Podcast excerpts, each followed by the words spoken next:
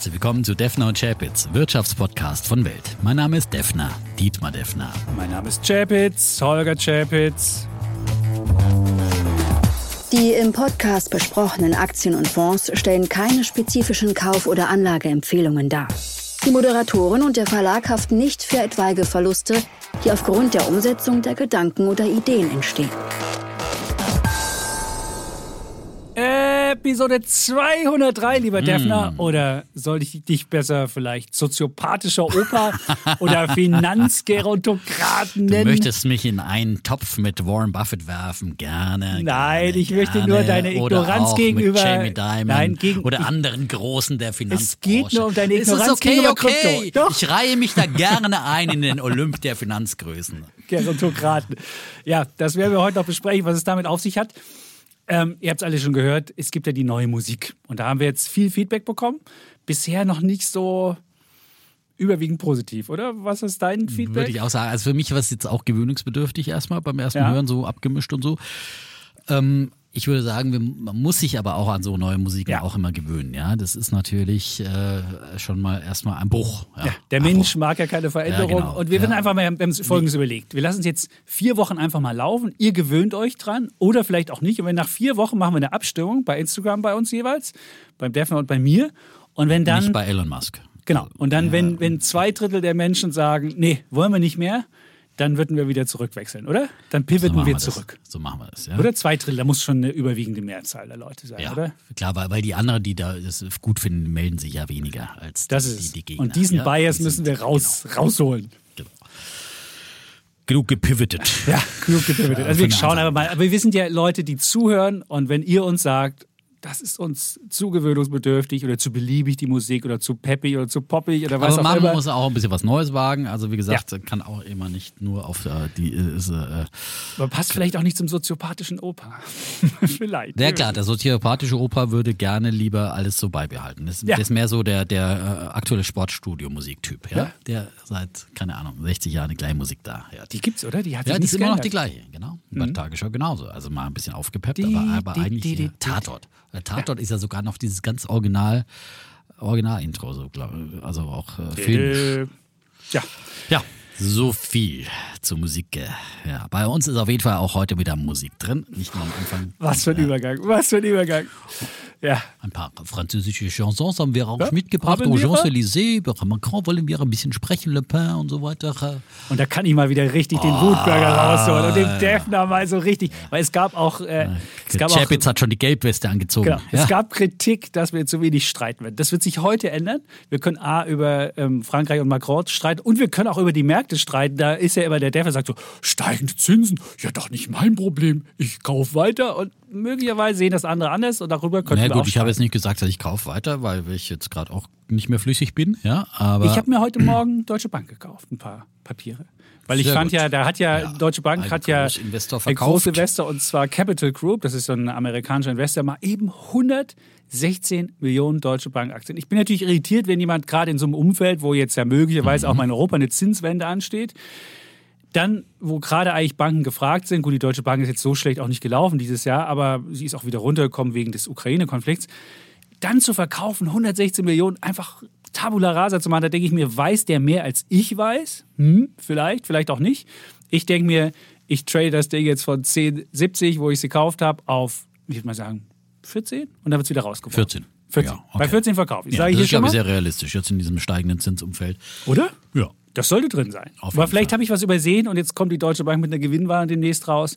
Ja, sie haben ja Commerzbank auch verkauft, Ja. also jetzt nicht nur die Deutsche Bank, es liegt ja jetzt nicht nur an der Deutschen Bank. Ich glaube, die wollten halt einfach dann aussteigen und haben jetzt einfach drauf gewartet, bis es ein. Vielleicht haben sie andere Ideen mit ihrem Geld. Ja, Meinst du? Aber gerade jetzt, ja, wo die eigentlich, Zinsen steigen. ja, eigentlich das beste Umfeld Oder du, hast, Banken. oder du denkst, es kommt eine Rezession und dann ist für Banken nicht so gut. Oder denkst irgendwas anderes. Oder die ganzen, äh, weiß ich nicht, oder es gibt irgendwelche russischen Kunden, die auf einmal auftauchen, die wieder irgendwelche welche Rechtsprobleme schaffen. Ich habe keine Ahnung. Ich weiß nicht, was die wissen. Ich dachte mir, es ist eine gute Chance, da nochmal das Ding zu traden. Habe ich ja schon mal gemacht von 8 auf 10. Und jetzt war ich von 10, 17 Weißt du, wo die eingestiegen 14. sind damals? Bei der Capital? Group? Da habe ich keine Auf jeden Fall deutlich höher, ne? Ich würde vermuten, dass wer bei Deutscher Bank im Plus ist, der müsste, hm, das sind wenige. Und gerade die großen. Ja, und Cerberus ist ja schon früher ausgestiegen und die sind ja auch zu höheren Preisen eingestiegen und hatten ja äh, bei der Deutschen Bank eben, also von daher, das ist diese das Klugheit der Großinvestoren darf man auch nicht überbewerten. Ja, aber Deswegen kann man, da kann man verstehen. Das waren, die hatten eine strategische Idee und die dachten, sie werden den deutschen Bankenmarkt neu ordnen und werden irgendwie aus diesem, aus diesem völlig oberkompetitiven Markt irgendwas machen und das kriegen sie hin und machen da auch, wie im Ausland, machen ja Banken auch viel höhere Renditen und das kriegen sie in Deutschland. Jetzt stellen sie fest, dieses dreigliedrige Bankensystem in Deutschland, das gibt es weiterhin, die Sparkassen werden weiter sein, die, ähm, die ähm, anderen Banken auch, die äh, Genossenschaftsbanken und die Privatbanken auch, da kann man nichts machen. So, das haben sie jetzt festgestellt. Ja, sagst okay, du gehst. Aber Capital Group ist ja eigentlich jemand, der Geld anlegt für Pensionäre. Und da muss ich mich fragen, okay, da hast du ja nicht ein, ein wirtschaftliches Interesse, dass du irgendeinen Bankenmarkt äh, konsolidierst, sondern da hast du ja die Idee, du willst den Markt abbilden für diese Leute und willst denen im Alter Rendite bringen. Und da weiß ich nicht, warum das jetzt nicht, warum jetzt deutsche Banken du verkaufen musst, zu dem Zeitpunkt, das verstehe ich da nicht. Aber Vor allem, wo sie jetzt, wie gesagt, war ja auch eine meiner Ideen 22 für 22. Ähm, dass sie ja im Prinzip jetzt aus der Sanierungsphase raus sind und äh, wieder wieder auch wieder Gewinne schreiben und so weiter und so fort, genau. Dividenden zahlen und dass sie eigentlich so die, diese gröbste Umbauphase hinter sich haben und dann ihnen eben noch das Zinsumfeld entgegenkommt, Sicherlich, mit, mit äh, sag mal, äh, ähm, Investmentbanking ist wahrscheinlich jetzt wieder etwas schwieriger geworden. Also das genau, ist, mit, ist mit glaube ich, ein Dämpfer, Kursen. weil das ist jetzt äh, diese, diese Boom, den wir da vorher erlebt haben, der dürfte wieder so wohl bei, also bei Börsengänge sind jetzt noch, habe ich noch keine da war, gesehen. Da war sowieso die Deutsche Bank nicht so stark, aber auch alles andere. Die waren bei SPACs waren sie stark, das läuft auch nicht mehr. Aber Specs. Unternehmensübernahmen, Mergers, äh, M&A, Das läuft aber gerade auch noch. Das geht noch. M&A läuft noch ein bisschen und was die ja stark waren, war das Anleihegeschäft. Genau. Und in dem Umfeld, wo du ganz viel Schulden machst, wo jetzt Amazon rausgeht und sagt, ey, spring mal eben für sieben Milliarden, äh, verschulde ich mich mal eben. Ich glaube, viele Unternehmen machen das jetzt noch, weil sich die niedrigen Zinsen ja. noch sichern wollen. So ein bisschen ich glaube, da müsste noch, Das müsste da müsste noch was, was gehen. gehen. Ja, genau. Hm. Ich weiß, naja, also ich glaube, ich glaube, das ist eine gute Idee. Ja, okay. würde ich sagen. Also da ich werde das beobachten und werde das dann, äh, ja. vielleicht wird das auch eine ganz schlechte Geschichte sein. Ist ja relativ transparent, ja. ja. Bankkurs, der deutsche Bankkurs. Ja, so, ist es. so ist es. Ja. Ich fühlte mich bestätigt heute von einer Meldung, äh, die das IFO-Institut rausgebracht hat. Ja, äh, und zwar mein Lieblingsbär über hier Jahr, Monate hinweg, der Berliner Mietendeckel, mehrfach mit dem Berliner Bär prämiert hier. Äh, der, äh, da haben sie jetzt noch eine Studie dazu veröffentlicht, so ein bisschen, kommt ein bisschen spät, aber sie haben festgestellt, dass dieser äh, Berliner Mietendeckel das Angebot an Mietwohnungen in Berlin um bis zu 60 Prozent verknapft hat. Verknappt. Verknappt. Verknappt. Ohne F. Was ist das? Verknappt. Auf diesem Niveau verharre das Angebot seitdem. Hm. Haben sie jetzt, aber sie haben, also die Studie ist so ein bisschen, naja, nicht ganz. Äh, Taufrisch. Taufrisch und auch nicht ganz vollumfänglich. Also sie haben nur Immowelt-Daten ausgewertet, mhm. von Immowelt-Anzeigen, sowohl Mietpreise haben sie dann auch noch ausgewertet. Aber trotzdem ist es eine deutliche Verknappung, glaube ich, von der kann man sprechen. Das habe ich damals immer vorher gesagt und ähm, war einfach auch sofort zu beobachten, auch eben ähm, in den Portalen und so weiter mhm. und so mhm. fort. Und äh, da sieht man einfach, was, wie schädlich solch ein Eingriff in die Märkte ist und äh, dass man solche Eingriffe tunlichst vermeiden sollte. Schön. Du fühlst dich bestätigt. Ich, ich muss bestätigt. leider hier eine Nachricht sagen, dass ich mich nicht bestätigt fühle. Ich hatte letzte Woche hier Twitter als meinen äh, Bullen der Woche genannt und dachte ja, Elon Musk könnte vielleicht more Value äh, zu Twitter bringen. Und jetzt muss ich leider feststellen, er bringt nicht Value, sondern Volatility. Und also wirklich, da muss ich wieder gestehen, man hätte, ich hätte es ja wissen müssen. Eigentlich muss man es ja wissen, dass Elon Musk gerade was sein Kommunikationsverhalten ist, ein völliger, ja, un, unberechenbarer Typ ist. Und er hat dann, weiß ich, den größten Schwachsinn. Ich dachte so, sollten wir bei Twitter das W streichen, dann klingt es wie, wie ein weibliches Geschlechtsteil. Das schrieb er dann. Man hätte denken können, er sucht irgendwie einen Namen für die, für die, für die Trump, für das Trump Social Network. Das, das Truth dann Social. So ähnlich wie Tinder, also. Ja, aber trotzdem. Tinder und ehrlich, Twitter, so ein, so ein Fuck und noch mehr so ein Kram, den er da getwittert hat. Dann wollte er erst in den Board, dann wollte er nicht in den Board. Man weiß jetzt nicht, warum er nicht hingegangen ist. will er jetzt den Laden vielleicht selbst übernehmen und mehr Freiheiten haben oder mehr rumstenkern können, weil wenn du auf, dem- im Board bist, kannst du nicht mehr rumstenkern, weil du dann ja. auch noch nie gestört bei, bei Tesla. Also stänkert er So. trotzdem. Ja. Okay, also das wird ihn auch nicht schwer. Dann hat er ja auch zu viel zu spät gemeldet, der, der SEC. Dann hat er sein Filing nicht 13F, sondern 13G genannt, weil er da Spaß dran hat, einfach Buchstaben. Also der Typ ist wirklich. Ich dachte, da würde irgendwie was dazukommen bei Twitter, aber jetzt hat man so eine Volatilität, je nachdem, was er erzählt, ob er es übernimmt, ob er den Trump zurückholt, ob er das macht, ob er jenes macht, ob er eine Trollarmee aus Twitter macht oder sonst was. Ich bin auf jeden Fall entsetzt und muss gestehen, die Aktie ist jetzt okay gelaufen, das ist jetzt noch nicht ein voller Reinfall, aber ähm, dass er jetzt so viel Value da gebracht hätte, leider nicht. Und ähm, da muss ich, ja, muss, muss ich sagen, das war ein voreiliger Bulle, aber ich, ich finde, Twitter ist trotzdem unterbewertet. Und vielleicht wird irgendwann noch mal was Also raus. ich aber könnte mir schon mit, vorstellen, mit dass der da Musk nicht. aufstockt. Äh, vielleicht jetzt nicht den ganzen Laden übernimmt. Ja gut, aber was hast du denn davon? Nimm mal an, der nimmt- übernimmt das Kommando. Und das ist, was er macht, ist dann das, was Twitter macht. Willst du ein Troll-Social-Network Ich bin eh haben? kein Twitter-Fan, von daher ist mir vollkommen egal. Ja, aber was willst du- was Twitter- hast Also du ich habe davon? da wirklich keine Leidenschaft bei Twitter. Es können sich da, also ich, ich finde sowieso diese Twitter-Überbewertung, diese, dieses, äh, Überhaupt nicht. Das ist äh, super, das ist ein super Netzwerk. Wenn ja, du suchst wo sich alle die Köpfe einschlagen. Nein, wo du Informationen eine, über die ja, Ukraine suchst, gerade was den Krieg äh, anbetrifft. öffentlich zeigen, wie äh, wenig äh, Dinge sie vorhersehen können in Sachen Ölembargo. und sich die Nein, du Köpfe siehst, du siehst schon, Twitter ist, ist der Platz, wo du, wenn, wenn in, der, in der Welt was passiert, wo du relativ schnell und, und gut informiert wirst. Klar, musst du immer beide Seiten sehen, aber du kriegst so viele Seiten da geboten, dass du dir ein Bild davon machen kannst. Und wenn du nicht in deiner Blase bist, sondern alle Informationen aufnimmst, hast du dann wirklich ein relativ umfassendes Bild. Und das finde ich schon. Und Twitter ist eigentlich seit Trump weg ist sogar noch besser geworden, meines Erachtens. Aber jetzt mit, mit so einem Musk, der jetzt wieder rumhampelt und das auch wieder so machen will, so trollmäßig und so irgendwie Leute irgendwie beschimpfen oder sonst Das ist halt, das ist halt nicht die Plattform, auf der ich gern zu Hause bin. Aber wir werden es mal sehen. Ganz frisch auf den Tisch heute die Inflationsdaten aus den USA und die Inflation, sie zieht weiter an 8,5 Prozent die Inflation im Monat März und wir wissen 7,3 Prozent waren es in Deutschland. Da gab es heute die bestätigten äh, Zahlen vom Statistischen Bundesamt. Äh, Also äh, die Inflation zieht weiter an, sogar in den USA. Ich hätte es nicht gedacht, ehrlich gesagt, weil ja der Ölpreis doch so ein bisschen zurückgekommen ist und dann hätte ich gedacht, dass das eher noch ein bisschen Das war aber erst im April vielleicht. Möglicherweise war es im April erst der Ölpreis wieder zurück. Wir haben ja, Stimmt. Das kann sein, aber naja, aber also, weiß nicht mehr jetzt. War das nicht schon Ende März auch, dass er also, also von diesen Hochständen bei 140 Dollar Brandöl äh, ist er doch schon ein bisschen, bisschen früher wieder zurückgekommen. Das war ja nur so mal ein kurzzeitiger Peak. Aber äh, da mh, sind die Auftriebskräfte dynamisch unterwegs offenbar.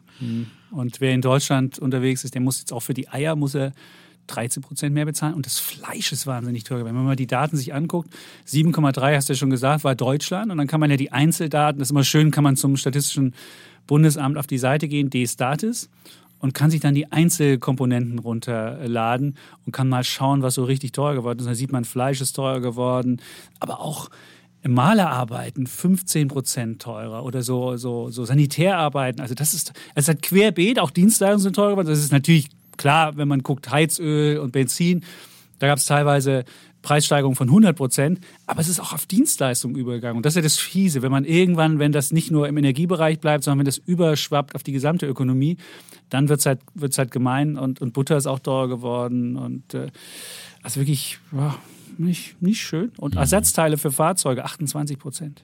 Wahnsinn. Auch Gebrauchtwagen sind, glaube ich, auch so 27 Prozent Ja, gestiegen. ne? Gebrauchtwagen auch. Denkt man sich so, ja, das ist das, warum gerade Six so gut läuft, weil die Gebrauchtwagenpreise so gut laufen. Aber wenn die neue Kar Naja, aber Karren und vor allem, weil die Vermietung, also ich meine, das, ich habe ja letztens erzählt, äh, Urlaub in Mallorca und auch die Mietwagen, also wir haben da gerade noch mal äh, das, die kleinste Klasse für irgendwas um die, äh, ich weiß gar nicht mehr, wie für wie viele Tage, äh, zehn Tage, 800 Euro oder sowas, ja. Also, also ein Mikro, also das kleinste Auto. Und es war noch ein super, super Schnapper mit, mit äh, Booking-Rabatt und, und, und. Und alles andere, normalerweise bei, bei Six hast du für so diesen kleinste Klasse schon, äh, schon äh, 1400, 1400 Euro. Also Mietwagenpreis in diesem Urlaub, äh, also alles, äh, wie gesagt, Flüge, Mietwagenpreise, also exorbitant. Und sowas hat früher, so ein Auto hat früher 30 Euro. 20, 20, 30 Euro gekostet. So, so ich erinnere an 30 Euro. Äh, ja. äh, Und da war es aber schon, aber schon 500 vier Türen sowas. Ja? Fiat 500 schon noch Ja. sowas. Ne? Ja, ja, genau. Äh, aber das ist wirklich, und das war der absolute äh, totale Schnapperpreis. Alles andere war über über 1000, ja, für, also dann pro, mehr als 100 äh, pro, pro Tag für Wow, solcher cool. Mietwagen, ja, das ist, äh, Aber Mietwagen habe ich hier in der Übersicht nicht gefunden als, als teuer Ding. Also das war schon mal so, aber ja, das jetzt, kommt jetzt, glaube ich, erst. Äh, Das war ja für quasi August, den ich da gebucht habe und Mhm. frühzeitig gebucht, ja.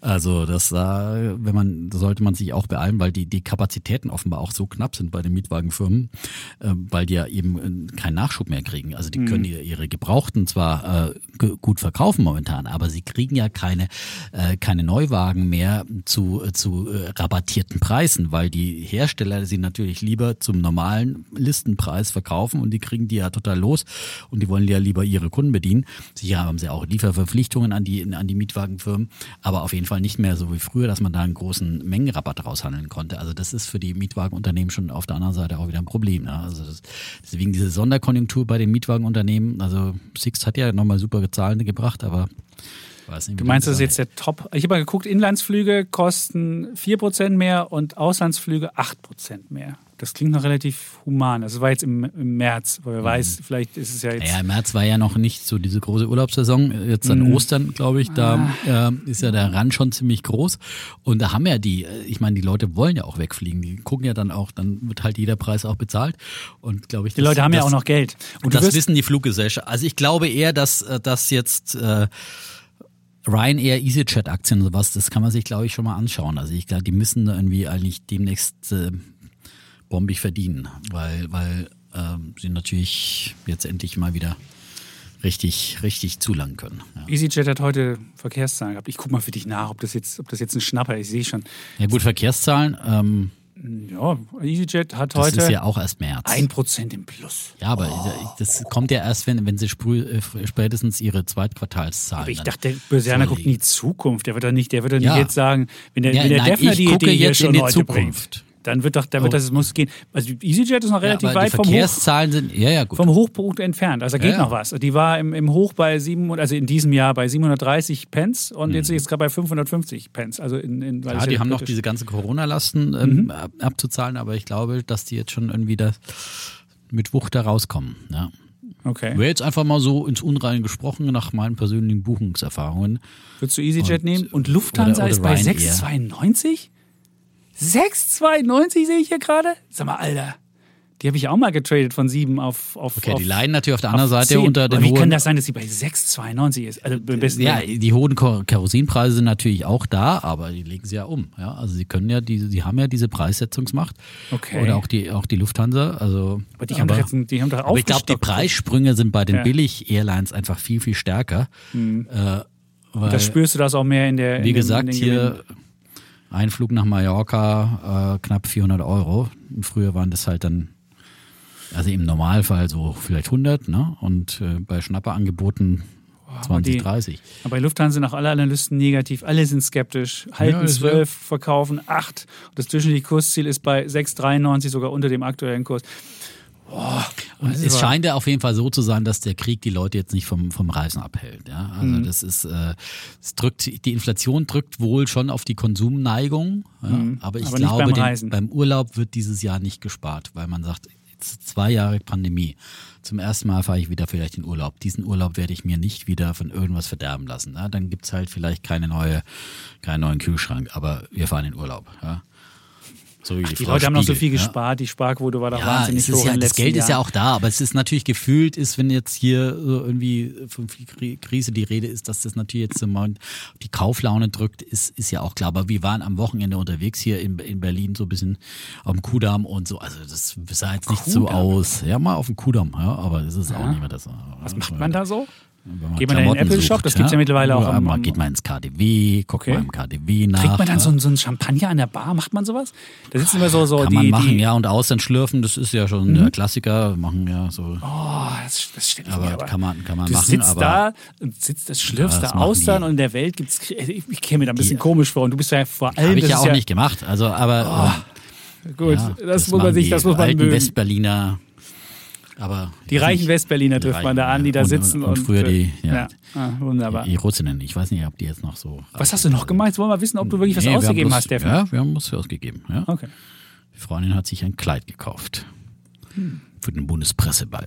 So. Bundespresseball? Also der Defner, dies, gehst du dies Jahr mit ihr zum Bundespresseball? Die Freundin geht alleine hin. Okay. Ja. So. Da warst du zu geizig für die Karte. Genau, ich kann mir das nicht leisten. Sehr gut. Gut, der Sparfuchs. Dann, äh, weiß ich nicht, haben wir noch irgendwas zu berichten, was, äh, was erzählt werden muss? Sonst können wir jetzt zu Bullen und Bären übergehen. Nach, weiß nicht, hast du eine Uhr heute gestellt? Ein was? Hast du die Uhr heute gestellt? Die Uhr läuft. Hast du? Ja. Genau, nach. Ja, ja. Okay, dann. äh, Ich sehe zwar jetzt nichts, wer hält irgendwas ja, hoch? Ich halte es dir nochmal groß hoch. Ja? Okay, nach 20 Minuten können wir zu Bulle oder Bär kommen. Dann würde ich, was, was ja auch zu den Märkten passt, habe ich einen Bär mitgebracht. Und zwar, mein Bär ist, äh, könnte man auch sagen, das ist für, für Defners Anlageverhalten. Nein, äh, mein Bär ist, ähm, mein Bär ist Kathy Wood. Und Kathy Wood hat ähm, eigentlich was gemacht, was ähm, man eigentlich nicht machen sollte. Und zwar ist es so, so ein Spruch wie im, ähm, wie ein, wenn, man, wenn man im Casino ist und mit dem Rücken zur Wand steht, wenn you, oder insgesamt im Leben, when you're in trouble, double. Und sie hat also geguckt, ähm, A hat es ja Abflüsse zu verkraften und B ähm, war sie dick im Minus. Was hat sie gemacht? Sie hat noch die großen Werte, hat sie weitgehend ähm, verkauft und hat ihr Portfolio noch konzentrierter gemacht. Sie hat noch höhere Risiken eingegangen und ist halt noch stärker dann darauf gewettet, dass diese kleinen Werte wieder wahnsinnig äh, laufen und hatte damit die Risiken im Portfolio nach oben genommen. Statt zu diversifizieren, hat sie eher konzentrierter gemacht. Hätte aufgehen können, muss man sagen, ist jetzt nicht aufgegangen, weil die Zinsen gestiegen sind und die kleinen Werte auch wieder richtig in die Fresse bekommen haben.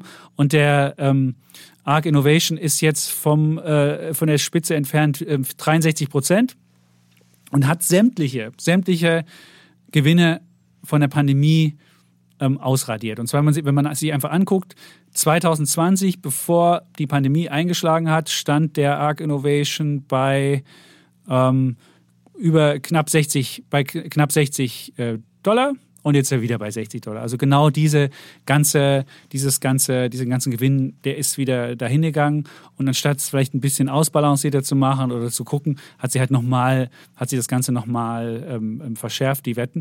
Und wenn man sich den, den Chart anguckt, es halt, sieht aus wie zur New Economy Zeit, als, weiß ich nicht, Verge oder wie sie alle hießen, wo es halt immer wieder runterging. Es gab immer wieder mal zwischenzeitlich einen eine, eine kleinen Anstieg, aber es ging immer wieder runter. Und das ist halt, ähm, ja, solche Wetten zu machen, finde ich, finde ich kompliziert und ähm, finde ich, ja, auch für, für, für einen Fonds, wo Leute erwarten, dass da was äh, Technologie diversifiziert äh, veranstaltet wird. Ich kann verstehen, das Konzept des exponentiellen Wachstums und die Idee dahinter ist immer noch, finde ich, ist immer noch valide und meines Erachtens wird das auch irgendwann funktionieren. Nur wenn die Zinsen steigen, dann kann ich halt nicht das risikohafteste oder risikoreichste mir reinpacken, weil da wird das eben rasiert am stärksten. Und wenn ich dann sage, ich mache aber noch mehr und noch mehr und noch mehr, dann laufe ich halt Gefahr, wenn es anders läuft, als ich denke. Das ist, zeugt halt von Overconfidence und von, von mangelnder äh, Selbst, äh, ähm. Und deswegen äh, würde ich sagen, ist Kathy Wood mein äh, Bär der Woche, weil sie halt einfach das Risiko nochmal verdoppelt hat. Und ich glaube, viele Leute haben den Fonds nicht mit dieser, mit dieser Idee gekauft, sondern die haben den gekauft, dass es halt ein normaler Fonds ist, der auf so ein Wachstumsding setzt und nicht auf so ein High-Risk-Segment, was immer risikohafter wird, weil sie halt immer mehr die Wetten da konzentriert. Würde ich jetzt nicht sagen. Ich glaube, das Gute an Cathy Wood ist ja, dass sie vieles sehr transparent macht im Gegensatz zu anderen. Sie veröffentlicht ja immer ihre Käufe, Verkäufe. Deswegen sieht man es ja, was kann, sie gemacht ja, hat. Deswegen sieht man es, ja, und das finde ich schon mal sehr, sehr gut, ja, im Gegensatz zu anderen äh, BET, die da immer ein Geheimnis drum machen. Und, ähm, und dann weiß man auch, wie man dran ist. Und dann kann man ja auch jederzeit sagen, oh, das ist mir jetzt passt nicht mehr zu meiner Strategie, da Ja, steige ich aus. Sie Auf hat von anderen 60 Seite hat auf sie, 35 die Aktien reduziert. Und da muss man schon sagen, wer guckt sich das so genau an? Klar, wir kriegen jeden Tag die Mail, gucken jeden Tag mal an, aber weißt du, wie viele, wie viele Titel sie insgesamt noch hat? Du hast immer nur da was verkauft aber und so weiter. Ab und ich glaube, die Leute wissen es gar nicht. Aber ich meine, es ist ja, wie gesagt, wenn man es wissen will, kann man reingucken und wenn man da aktiv, aber ansonsten würde ich da auch sagen, okay, sie, sie hat halt äh, konzentrierte Wetten und äh, ich finde schon die Idee und ich mache das ja selber auch. Natürlich wurde ich deswegen jetzt auch von dir beschimpft und, und Beschimpft. Äh, ja und es geht natürlich schon ähm, ja, ans Eingemachte dann, aber wenn man irgendwie äh, in fallenden Märkten halt äh, liquidere Aktien dann verkauft oder oder halt solche, die äh, sag mal so bisschen, größere Aktien sind und ich meine, macht sie ja häufig, dass sie eben die die großen Technologiewerte äh, dann eher verkauft, auch mal eine Tesla verkauft und dann äh, wieder äh, kleinere Wetten dafür eingeht. Ähm, finde ich, äh, kann man schon machen, aber ist natürlich, man muss einfach sich dessen bewusst sein, dass man damit sein Risiko erhöht und ich habe das in den letzten zwölf Monaten schon äh, gemacht und äh, Aber du würdest es ja auch nicht wieder machen. Du hast ja gesagt, ja, also ich habe du hast gesagt, was ich ich habe ja gesagt bei meinen reumütigen hier äh, Rückblick, dass ich vor allem, also ich würde wahrscheinlich schon wieder mehr ins Risiko gehen in fallende Märkte hinein. Aber ich würde nicht mehr dieses Konzentrierte machen, dass ich jetzt wirklich in meinem Aktienportfolio dann unbedingt 50 Prozent Schumia haben äh, möchte und da immer nur noch in einen Wert äh, so äh, konzentriert reingehe. Da gibt's ja auch andere kleine gefallene Engel. Ja. Und ähm, das ist so ein bisschen das, was ich, also da würde ich dann auf jeden Fall sagen, dass man da auf jeden Fall, und das macht sie ja, dass man auf 10 Prozent ungefähr äh, begrenzt die Einzelwerte und dass man da zumindest äh, breiter diversifiziert, wenn man schon diesen Prinzip Tech-Klumpen äh, hat, der natürlich leidet in äh, Zeiten steigender Zinsen. Aber ich glaube auch, weil ich das letzte Mal gesagt habe, okay, da war ich wieder etwas overconfident äh, und prompt gibt's ja wieder dann fünf Tage lang was auf die Mütze. Also seitdem sind ja die Tech-Werte und vor allem auch wieder die kleineren Tech-Werte, auch die letzte Woche genannten, dann wieder mächtig unter Druck gekommen. Aber wir sind doch noch immer deutlich über den Tiefskursen vom, vom 14. März. Und dabei klar, äh, bleibe ich. Ich glaube nach wie vor, dass wir da die Trendwende gesehen haben. Und das bleibt natürlich volatil in Zeiten äh, steigender Zinsen und so hoher Inflation. Das ist doch keine Frage. Aber ich glaube auch, dass wir jetzt wieder uns äh, peu à peu wieder an diese höheren Zinsniveaus, die sind jetzt deutlich wieder angezogen. Aber in dem Tempo können die Zinsen jetzt auch wieder nicht mehr anziehen. Ich meine, ich, ich habe ja eher die Wette gewonnen auf jeden Fall mit, dem, mit den äh, Zinswänden. Äh, Hast du noch nicht gewonnen? Also ist noch nicht, Wo hast du da ist noch nicht gewonnen? aufgelöst. Wir haben noch Okay, keine okay. 2% wir bei haben den noch keine. Fed Fund Wir haben sie noch nicht, aber ich würde mal sagen, die gewinne ich jetzt. Bist du da sicher? Da bin ich ziemlich sicher. Du siehst ja schon, wie die Aber- EZB aber ich mein- zurück. Die EZB hat doch nicht mal die Zinswende gemacht. Da kommen sie schon und sagen, die EZB wir kommen jetzt hier mit einem Crisis-Tool ja, das und wollen die Zinsen wir nächste Woche, bevor du jetzt wieder über ja, die aber EZB ich wollte nur sagen, diese du Woche ja schon, aufregst. Ja. Aber wenn du diesen Markt vergleichst, den wir derzeit haben, dann sieht er aus wie 2018. Alle Sachen fallen. Rohstoffe fallen, Renten fallen, Ja, aber 2000 Aktien fallen. 2018, genau das gleiche Bild. Was passierte 2018?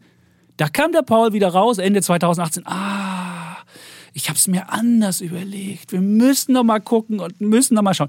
Und das wird wieder passieren. Würde ich wetten, dann werden natürlich Aber deine Tech-Werte laufen. halt- ja. Dann werden deine Tech-Werte laufen, aber du wirst nie diese hohen Zinsen haben. Deswegen die 2%, ich würde immer noch sagen, Die 2% werden wir schon haben, aber Ah, keine. Aber jetzt wären ja eher die sicher. 3,5 Prozent. Ein Fettbanker, der hier davon gesprochen hat, dass wir jetzt 3,5 Goldman Sachs 4% dieses Jahr. Dass Was wir für ein Blödsinn. 3,5 Prozent brauchen Never. und der gesagt hat, äh, wir müssen jetzt, äh, so, äh, der gefordert hat, die Fed muss jetzt die, die quasi die Arbeitslosigkeit äh, wieder, wieder hochbringen, äh, damit mit, äh, die Lohnpreisspirale gestoppt wird. Das wäre jetzt natürlich sicherlich Mhm. ökonomisch äh, richtig, ja. Wenn, wenn es mehr Arbeitslosigkeit gibt, dass dann äh, natürlich äh, die Lohnsteigerungen nicht mehr so stark ausfallen. Aber auf der anderen Seite hat die Fed ja ganz klar in ihren Zielen eben auch den Arbeitsmarkt, dem Arbeitsmarkt zu dienen und nicht nur. Mhm. Aber früher war das. Fettpolitik. Früher war immer Fettpolitik, wenn die Löhne stiegen, dann hat die Fett sofort angehoben. Jetzt steigen die Löhne in Amerika aber schon sehr lange und die Fett hat nichts gemacht. Die sind sowas von behind the curve und du kriegst es auch nicht mehr hin. Also meines Erachtens zwei, ah, vielleicht kommen wir gerade so auf zwei, aber mehr ist da. Also weiß ich nicht, dieses, diese, dieser Optimismus, der da in den Märkten eingepreist ist. Du siehst ja schon, wie, wie, wie wenig es braucht, damit die Märkte ausflippen und äh, alles auf einmal einstürzt. Und man denkt sich so, hä, alles einstürzen. Also entweder ist es so, dass wir eine, eine Rezession bekommen, dann müssten aber die, die Anleiherenditen nicht so weiterlaufen. Oder aber wir kriegen eine Mega-Inflation, dann, äh, dann müsste irgendwie Gold steigen, tut's auch nicht. Also es läuft, irgendwie ist alles, ah, Nee, weil jetzt halt ist so eine Phase der Unsicherheit, dann wollen, gehen die Leute erstmal komplett raus und versuchen sich dann irgendwo wieder zu, neu zu orientieren und neu zu positionieren mhm. und erstmal so ein bisschen abwarten, aber wenn halt die, die Zinsen so rasant ansteigen, sind alle so ein bisschen äh, inhaltlich da überfordert, scheint es zu sein. Ja, und, ja die, aber ich glaube, die Dynamik ist, jetzt, ist, ja auch schon, aber ich glaube, dass jetzt ja wieder hart. Ja, aber jetzt wenn du mal guckst, die Bundesanleihe bei 0,82 ja. ist der höchste Stand seit 2015. 2015 das ist schon eine Menge, eine Weile her. Und dann kommst du ja langsam in Regionen, wo, wenn du die Refinanzierung deiner Immobilie hast, dann mittlerweile für die Leute zum Problem wird. Also da Fall. muss man genau hingucken, was da jetzt genau passiert, weil Hab dann ich hast immer du wieder darauf hingewiesen, also ja. Dass man Vordarlehen rechtzeitig machen sollte und so weiter und dass das kommen wird. Aber das, natürlich hat das totale Auswirkungen, also mhm. gerade für Immobilieninvestoren und ähm, ja und äh, Immobilienbesitzer, Leute, die umschulden müssen und, und, und weiterfinanzieren müssen, das wird dann schnell zum Problem und solche, die gerade bauen wollen und äh, neulichen Kommentar gelesen in einem Leserbrief, wo auch einer schrieb, ja, das mussten jetzt irgendwie erstmal ihr Bauprojekt auf Eis legen, jetzt wo die, wo die Zinsen so anziehen. Aber ich meine, worauf willst du aber auch warten auf der anderen Seite? Äh, Zumal ja also, auch die Baupreise, habe ich ja eben gesagt, 15, wenn du 15 Prozent genau. für einen Tapezierer mehr bezahlen musst, dann hast du es ja nächstes Jahr vielleicht wieder. Und dann kostet ja, selbst wenn die Zinsen jetzt wieder ein bisschen sich moderater werden, hast du ja nichts gewonnen damit. Aber wenn du halt vor ein, zwei Jahren angefangen hast mit deiner Kalkulation und äh, dann erstmal wieder äh, keine Ahnung, ein halbes, dreiviertel Jahr auf eine Baugenehmigung wartest, äh, was so üblich ist, ja, und dann, dann loslegst mhm. und die ganzen Parameter haben sich verändert, das ist dann wirklich, wirklich schwierig. So. Gut, wir können ja auf die, wir können ja auf den Arc Innovation wetten. Der ist ja, ja bei genau. 60, der ist zwar heute wieder auf 62 gegangen, da wirst du gleich wieder sagen, heute ist wieder ein Turnaround Tuesday. Ja. Die Iden des April und des März und das weiß ich nicht, was der, was der, was der Defner für Iden wieder sieht. Nein, aber das der, mag ja der sein. Der Turnaround Tuesday, das ist, glaube ich, definitiv Ach, der Fall. Ja, wir haben jetzt ah, ja. erstmal wieder fünf Tage lang äh, ja, mehr oder weniger wieder fünf Tage runter und dann haben wir wieder ein Turnaround. Immer wenn unser ein, Jetzt ja, haben wir glücklicherweise haben wir über Ostern wird ja kein, gibt es ja keinen Handel, zumindest nicht in, in, in Deutschland gibt es auch Ostermontag nicht, in Amerika ja schon. Ähm, ja, gut. Also aber 60, 60 höher hast du gewonnen am Jahresende, ja, tiefer oder gleich. Ja, ich, die Wette machen und wir auf Dann gucken Fall. wir mal, genau, was, genau. was Kathy Wood mit ihren 35 Werten macht. Die, ähm, ja, relativ konzentriertes Portfolio. Ja. Das Einzige, was ich an Casey Wood nicht mag, ist ihre Bitcoin-Fan. Ja, sie Schafft, hat 6% ja. Coinbase, sie hat äh, 5,8% Block, was ja auch so ein bisschen in die, in die Richtung geht. Und sie hat äh, Gut, Block Tesla ist jetzt noch, kein reiner Bitcoin-Wert. Ja, aber es ist schon, läuft auch mit Krypto relativ. Auch mit Krypto. Guck mal, was sie hier noch hat. UiPath hat sie relativ stark ja, dabei. Genau. Da ist übrigens auch der, der, Kollege Sommerfeld, nachdem er Defner Chavez gehört hat und du ihn ja hier beschämt hast und gesagt hast, also wenn der Sommerfeld das sagt, dann muss man das haben. Und dann hat der Sommerfeld gleich gekauft. Ach, sehr gut. Ja. Hat er sich sofort seine Meinung geändert? Ja, ja? siehst du. Es ja. gibt Leute, die ändern ihre Meinung. Das äh, werden wir gleich noch in meinem Bullen erfahren, was Wunderbar, das auf sich sehr hat. gut. Ja. Dann wünsche ich äh, viel Glück. Wie gesagt, ich habe ja auch da verdoppelt bei UiPath. Und, und ich bin UiPath Trouble. Und äh, Casey Wood hat ja, wie gesagt, letzte Woche erzählt, äh, mächtig aufgestockt. Ja. Ja, also vieles finde ich gut, was äh, Casey Wood macht und äh, aber wie gesagt, ihre Bitcoin-Fanschaften, da komme ich jetzt zum nächsten Thema. Sie war ja auch bei der Bitcoin 2022 Konferenz in Miami, ja. Mhm. Da, wo sich Miami ist ja mittlerweile ja. so ein bisschen dieses, äh, wo sich die äh, Trump-Fans und, und wer auch immer so alles so ein bisschen sammelt. Und zwar, ja, oh. ja, und mein Bär der Woche geht an, ja, eingangs schon mal kurz geteased, Peter Thiel, der äh, dort auch äh, einen Vortrag gehalten hat und auch um sich geschlagen hat und äh, Buffett äh, ähm, wegen seiner Bitcoin-Skepsis als soziopathischen Opa beschimpft hat. Ja, Warren Buffett, mein großes Idol. Also ich meine, Peter Thiel hat ja bisher auch ein ganz gutes Händchen, aber bis er an Warren Buffett reinkommt, da muss er schon nochmal ein paar äh, Dinge verdienen. Und ähm, er hat auch andere abgewatscht im wahrsten Sinne des Wortes, ähm, auch Wall Street Größen wie Jamie Dimon und Larry Fink als alle zusammen Finanzgerontokratie bezeichnet und äh, die alle sich gegen die revolutionäre Jugendbewegung rund um den Bitcoin verschworen hätten. Ah, da kommt die Verschwörungstheorie. Das ist halt typisch, ja. Und Peter Thiel driftet ja immer mehr ab in dieses, in dieses Lager. Er ist ja großer bekennender Trump-Fan. Und ist nicht Elon Musk auch?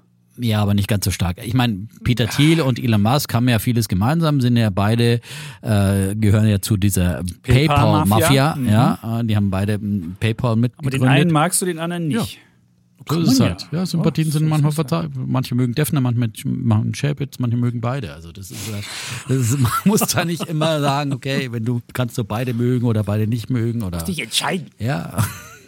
So, äh, ich mag den einen mehr. Ich fand Peter Thiel schon als Investor auch immer ziemlich genial und so weiter. Aber ähm, wie gesagt, der driftet da ein bisschen sehr ab und ist ja so bekennender Libertärer und so weiter, der ja am liebsten überhaupt keinen Staat will. Ich bin ja auch durchaus liberal eingestellt, aber es ist so ganz ohne Staat geht's einfach nicht. Und, und in die Richtung geht natürlich dann auch seine Bitcoin-Fanschaft, ja.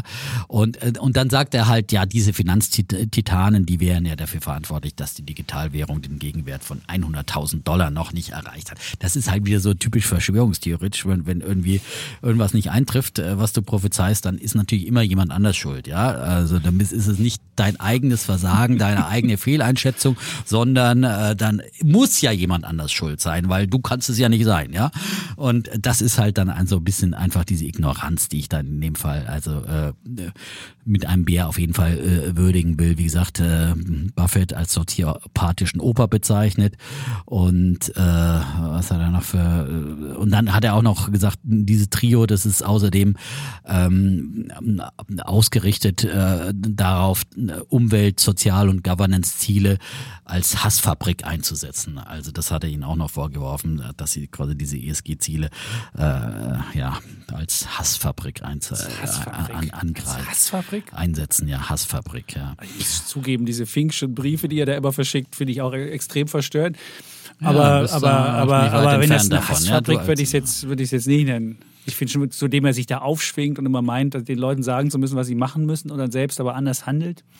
Ich bin jetzt auch nicht der größte Larry Fink-Fan, aber ja, Naja, und äh, Herr Paul hat dann auch noch sein Fett weggekriegt. Äh, Herr Paul, solche Leute sollten Bitcoin extrem dankbar sein, denn es ist die letzte Warnung, die sie bekommen werden, sagte Thiel. So, also mein, Money-Printing, na, Money-Printer, genau, alle Money-Printer. Ach, die, die genau, mein Bär der. Woche für.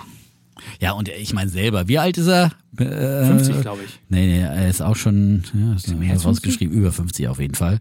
Aber er wird Ähm. in den, in den Biografien wird er selbst als Soziopath dargestellt. Das fand ich dann wirklich interessant, dass jemand, der selbst als Soziopath äh, gern dargestellt wird, und das scheint wohl so zu sein, ich habe ihn nie getroffen, insofern kann ich das nicht sagen, dass der dann zu dem Wort Soziopath greift, fand ich schon interessant. Ja, also er ist auf jeden Fall über 50 und bezeichnet sich als Teil einer revolutionären Jugendbewegung. Und, äh, Bist das ist nicht? halt. Wir Äh, machen hier Podcast. Du bist auch jenseits von 50 und wir ja, haben ich würde mich aber nicht als Teil einer. Jugendbewegung bezeichnen. Also das, nein, das würde ich nicht. Ja. Ich schon. So. Übrigens, Der, der, der, Bitcoin der, siehst du, der 40.500. Kollege, Kollege Chapitz, sehr viele Ähnlichkeiten, ja? Womit? Mit dem Herrn Thiel, ja? Ich finde Money Printing ist auch für die auch nicht ja du bist auch ein großer, Das ist ja billig, das ist ja einfach, großer äh, mit, Bitcoin-Fan, ja. mit Geld Probleme zu lösen, ist die einfachste Ja, und schmerzloseste ja, Form. Das finde ich jetzt auch nicht so geil. Also insofern kann ich da Aber an der einigen Argumenten von libertären Menschen kann ich durchaus was nachvollziehen. Und sich aufspielen als, als, als Heiland der Welt, aber selbst irgendwie anders handeln, wie das der Kollege von BlackRock macht. Auch da kann ich eine gewisse Kritikwürdigkeit erkennen. Da hörst du mich nicht Nein sagen. So. Gut. Das war mein Bär der Woche. Das Ja? ist schön, das freut Ja. mich. Dann äh, ziehe ich immer mein Jackett aus, damit es hier warm wird, weil jetzt komme ich nämlich Oh. zu meinem, uh, bevor wir hier den Macron gleich anzählen, habe ich noch einen äh, Bullen der Woche. Und zwar ähm, ist das für ein, für ein Buch, aber ich lese kein Buch hier vor, keine Angst. Nicht wieder Defner? Nein, ich habe das Buch nicht mitgebracht. Äh, Es ist von, aber ich habe ich hab den Typen auch kennengelernt über einen Podcast und jedem kann ich nur empfehlen, diesen Podcast auch mal zu hören. Intelligence Squared, also Intelligenz hoch zwei heißt der Podcast und es ist so ein Debattenpodcast, so äh, Oxford Debating. Da hat so wird am Anfang eine These in den Raum gestellt, und dann gibt es eine eine Leute, die dafür stimmen und eine, die dagegen argumentieren und am Ende wird nur gemessen, wer hat mehr Leute umgestimmt. Also am Anfang wird halt gemessen, wer glaubt, dass es das ist und wer glaubt die Gegenthese. Und am Ende wird gemessen, wie das ist und was dann die größte Veränderung gemacht hat, der hat gewonnen. Das finde ich super. So also wirklich durch Debattieren, durch gute Argumente versuchen Leute zu über- überzeugen. Und da war jetzt in diesem Podcast Intelligence Square, war der Wharton-Professor Adam Grant da und hat sein Buch vorgestellt, gibt es auch auf Deutsch. Das heißt Think Again, die Kraft des flexiblen Denkens. Und ich fand halt diese Ideen, die er da mitbringt, das ist A, weiß der Typ, das ist halt ein, ein, ein Professor für Psychologie, der hat die Gabe schon mal, die menschliche Psychologie massentauglich rüberzubringen und aufzuschreiben. Das gefällt mir schon mal aber auch die Ideen, die er hat. Er hat erzählt, die meisten Leute würden argumentieren oder würden reden wie ein, wie ein Prediger, wie ein Staatsanwalt und wie ein Politiker. Also wir versuchen halt immer andere, wollen wir von unserer Meinung überzeugen. Und dann wie ein Staatsanwalt versuchen wir andere, die Positionen von uns irgendwie aufzudrücken und die, die, die gegnerischen Positionen zu verteidigen. Und wie ein Richter versuchen wir andere abzuurteilen. Und wenn wir uns ähm, unsere Meinung mal ändern, dann ist es eher so wie ein Politiker, so Flip-Flop-mäßig. Das machen wir aber nicht, weil wir selbst überzeugt sind, sondern weil wir das Publikum glücklich machen wollen und einfach einfach so ein Approval haben wollen. Das ist so meistens. Und er sagt, hey, so sollte man aber nicht sein. Man sollte eher im Leben sein, ähm, so ein bisschen wie ein wie ein, wie ein Wissenschaftler denken. Und man soll einfach so wie ein Wissenschaftler durch die, durch die Welt gehen und soll die Meinung einfach ändern, weil sich Fakten geändert hat. Und, und Meinungsänderung wird ja oft im Leben wahrgenommen als eine Schwäche, weil man, weil man einfach zu flipfloppig ist oder zu, zu doof war. Und man selbst denkt ja auch, oh Mann, bin ich zu blöd und so weiter. Aber man muss auch Meinung ändern, auch als Stärke mal erkennen. So eine Art würde ich mal sagen, selbstbewusste Demut. Man, man, man hat eine Idee, so weiß ich nicht, wie letzte Woche sage ich, der, der Musk steigt bei Twitter ein und es ist, da wird Value kreiert und dann stelle ich halt irgendwie fest, es wird nur Volatilität kreiert. Dann muss man halt sagen, okay, liege ich falsch? Und dann sage ich, war ich falsch? Und das ist im Leben und das hat mich jetzt weder schwächer gemacht, noch, vielleicht wäre jetzt einige denken, der Jab jetzt immer hin und her, aber man hat selbst dann, denkt sich so, nee, war halt nicht so. Und das ist ja auch, was ein Journalist macht oder was wir machen, äh, so ein Wahrheits, Wahrheitssucher, auf die Wahrheit gehen oder zu suchen nach der Wahrheit und ohne irgendwie mit unseren Meinungen verheiratet zu sein. Und wenn man das so macht, dann kann man auch bessere Entscheidungen treffen, kann produktivere Beziehungen aufbauen und äh, kann viel besser ähm, durchs Leben kommen, weil man ähm, nicht, nicht äh, eine Selbstüberschätzung hat und, und, und, und, und so weiter. Klar, wenn jetzt viele, die jetzt zuhören, sagen, ein klassisches Männerproblem, Frauen sind gar nicht so, die sind ja eher von Selbstzweifel und, und so Selbstgefälligkeit und Selbstüberschätzung ist eher eine Männerfrage. Mag auch so ein bisschen so sein, aber trotzdem mal dieses, diese Denkidee anzunehmen und zu überlegen, eher wie ein, wie ein Wissenschaftler zu argumentieren und weniger wie ein Prediger oder ein Politiker oder ein, ein Staatsanwalt. Das hat mich irgendwie, fand ich wirklich eine coole Idee. Und äh, vielleicht werde ich mir das Buch auch mal als Hörbuch holen und werde mir das nochmal anhören. Adam Grant, Think Again, die Kraft des flexiblen Denkens. Und auf jeden Fall war das äh, für mich auch der Podcast schon mal eine schöne ja, Idee, wie man, wie, man, wie man besser durchs Leben kommt. Und deswegen ist das mein Bulle der Woche. Sehr schön. Ich habe es mir gleich aufgeschrieben hier. Ja. Ne? Nicht, dass ich es wieder vergesse. Ja? Also den Podcast werde ich mir Der Podcast ist cool. Und, und, also da gibt's auch, das war jetzt nur ein Interview mit ihm. Also normalerweise so, das war ist das keine halt Debatte. So, das war jetzt keine Debatte. Also, weil ich aber, dachte mir, das wäre ja ein Vorbild für unsere Debatten. Ne? Ich meine, ist es auch. Wir, und was er aber, aber was er zum Beispiel gesagt hat, ist, die hatten bei, bei diesem Intelligent Square hatten sie mal eine künstliche Intelligenz von, es gibt von IBM so einen, so einen, so einen künstlichen Debattierer und der hatte die viel besseren Argumente als der menschliche, weil er natürlich alle Klar, Fakten und da, natürlich da, alle der kann natürlich sofort Mhm. alle. Der andere hatte auch nur jede, jede bis beide Seiten hatten nur zehn Minuten Zeit, die künstliche Intelligenz als auch der der Mensch und der andere war viel. Aber der Mensch hat es halt geschafft, schon mal hinzugehen und mit den Argumenten des Gegners schon mal zu kommen und damit war er schon viel glaubwürdiger und konnte auch selbst einschätzen, ja, das wird er jetzt gesagt haben, da hat er auch recht, aber ihr müsst auch das sehen. Allein, dass man so menschlich argumentiert und sich auch selbst in die Rolle des anderen reinfasst, das konnte nämlich diese künstliche Intelligenz nicht. Und die künstliche Intelligenz konnte alle Argumente runterspulen. Aber war, das ist ja auch ein Argument jetzt aber gegen hier äh, diese, diese ständen, ständig faktenbasiert seine Meinung zu ändern, finde ich. Ja, weil ich meine, das, Nein, muss das ja nicht macht immer Meinung, äh, nein, nee, künstliche. Intelligenz macht es natürlich. Die sieht hier, der, der Algorithmus äh, bewertet irgendwelche ich Zahlen soll und nicht sagt, faktenbasiert okay, meine so. Meinung ändern, Und aber man jetzt, sollte äh, schon, man sollte schon, äh, wenn, wenn jetzt Also ich finde da eher die Gefahr, dass man zu, zu äh, schnell und ein Fähnchen im Wind wird, ja, und dass man sagt, okay, das jetzt Flip-Flop-Argument. ja, und das, äh, ich finde halt einfach, das, die menschliche Intelligenz ist ja auch dann die, die Stärke, dass man eben äh, sich eine Meinung äh, gebildet hat und bei der auch Ja. bleibt, auch wenn mal Gegenwind kommt. Ich finde, das Ja ist gut, ja das dann ist- auch eine Stärke. ja nicht, also dass wenn, du- wenn du jetzt sagst, jetzt habe ich wieder eine andere Meinung zu Twitter, also ich meine, so viel an Fakten haben sich da nicht geändert, außer Doch, dass, dass der- äh, dass, dass der dass Elon Musk zwei Tweets abgesetzt hat und das war ja klar. Nein, meine das meine ja, Idee aber war dass, ja- dass, dass doch, die Elon Musk jetzt doch- weiter will twittert, das war ja, das, ist doch hab ich keine neue geändert. Information. Nein? Aber du denkst und ja, deswegen kann, auch, kann Musk bei Twitter Value schaffen? Und da kannst du ja sagen, kann er das? Und dann stellst du fest, Hat er nicht gemacht, weil du denkst ja, wenn jemand irgendwie Raketen ins All bringt und äh, die Raketenabschussrampe gesund wieder auf den Boden zurückbringt, dann kann der auch irgendwie bei Twitter was machen.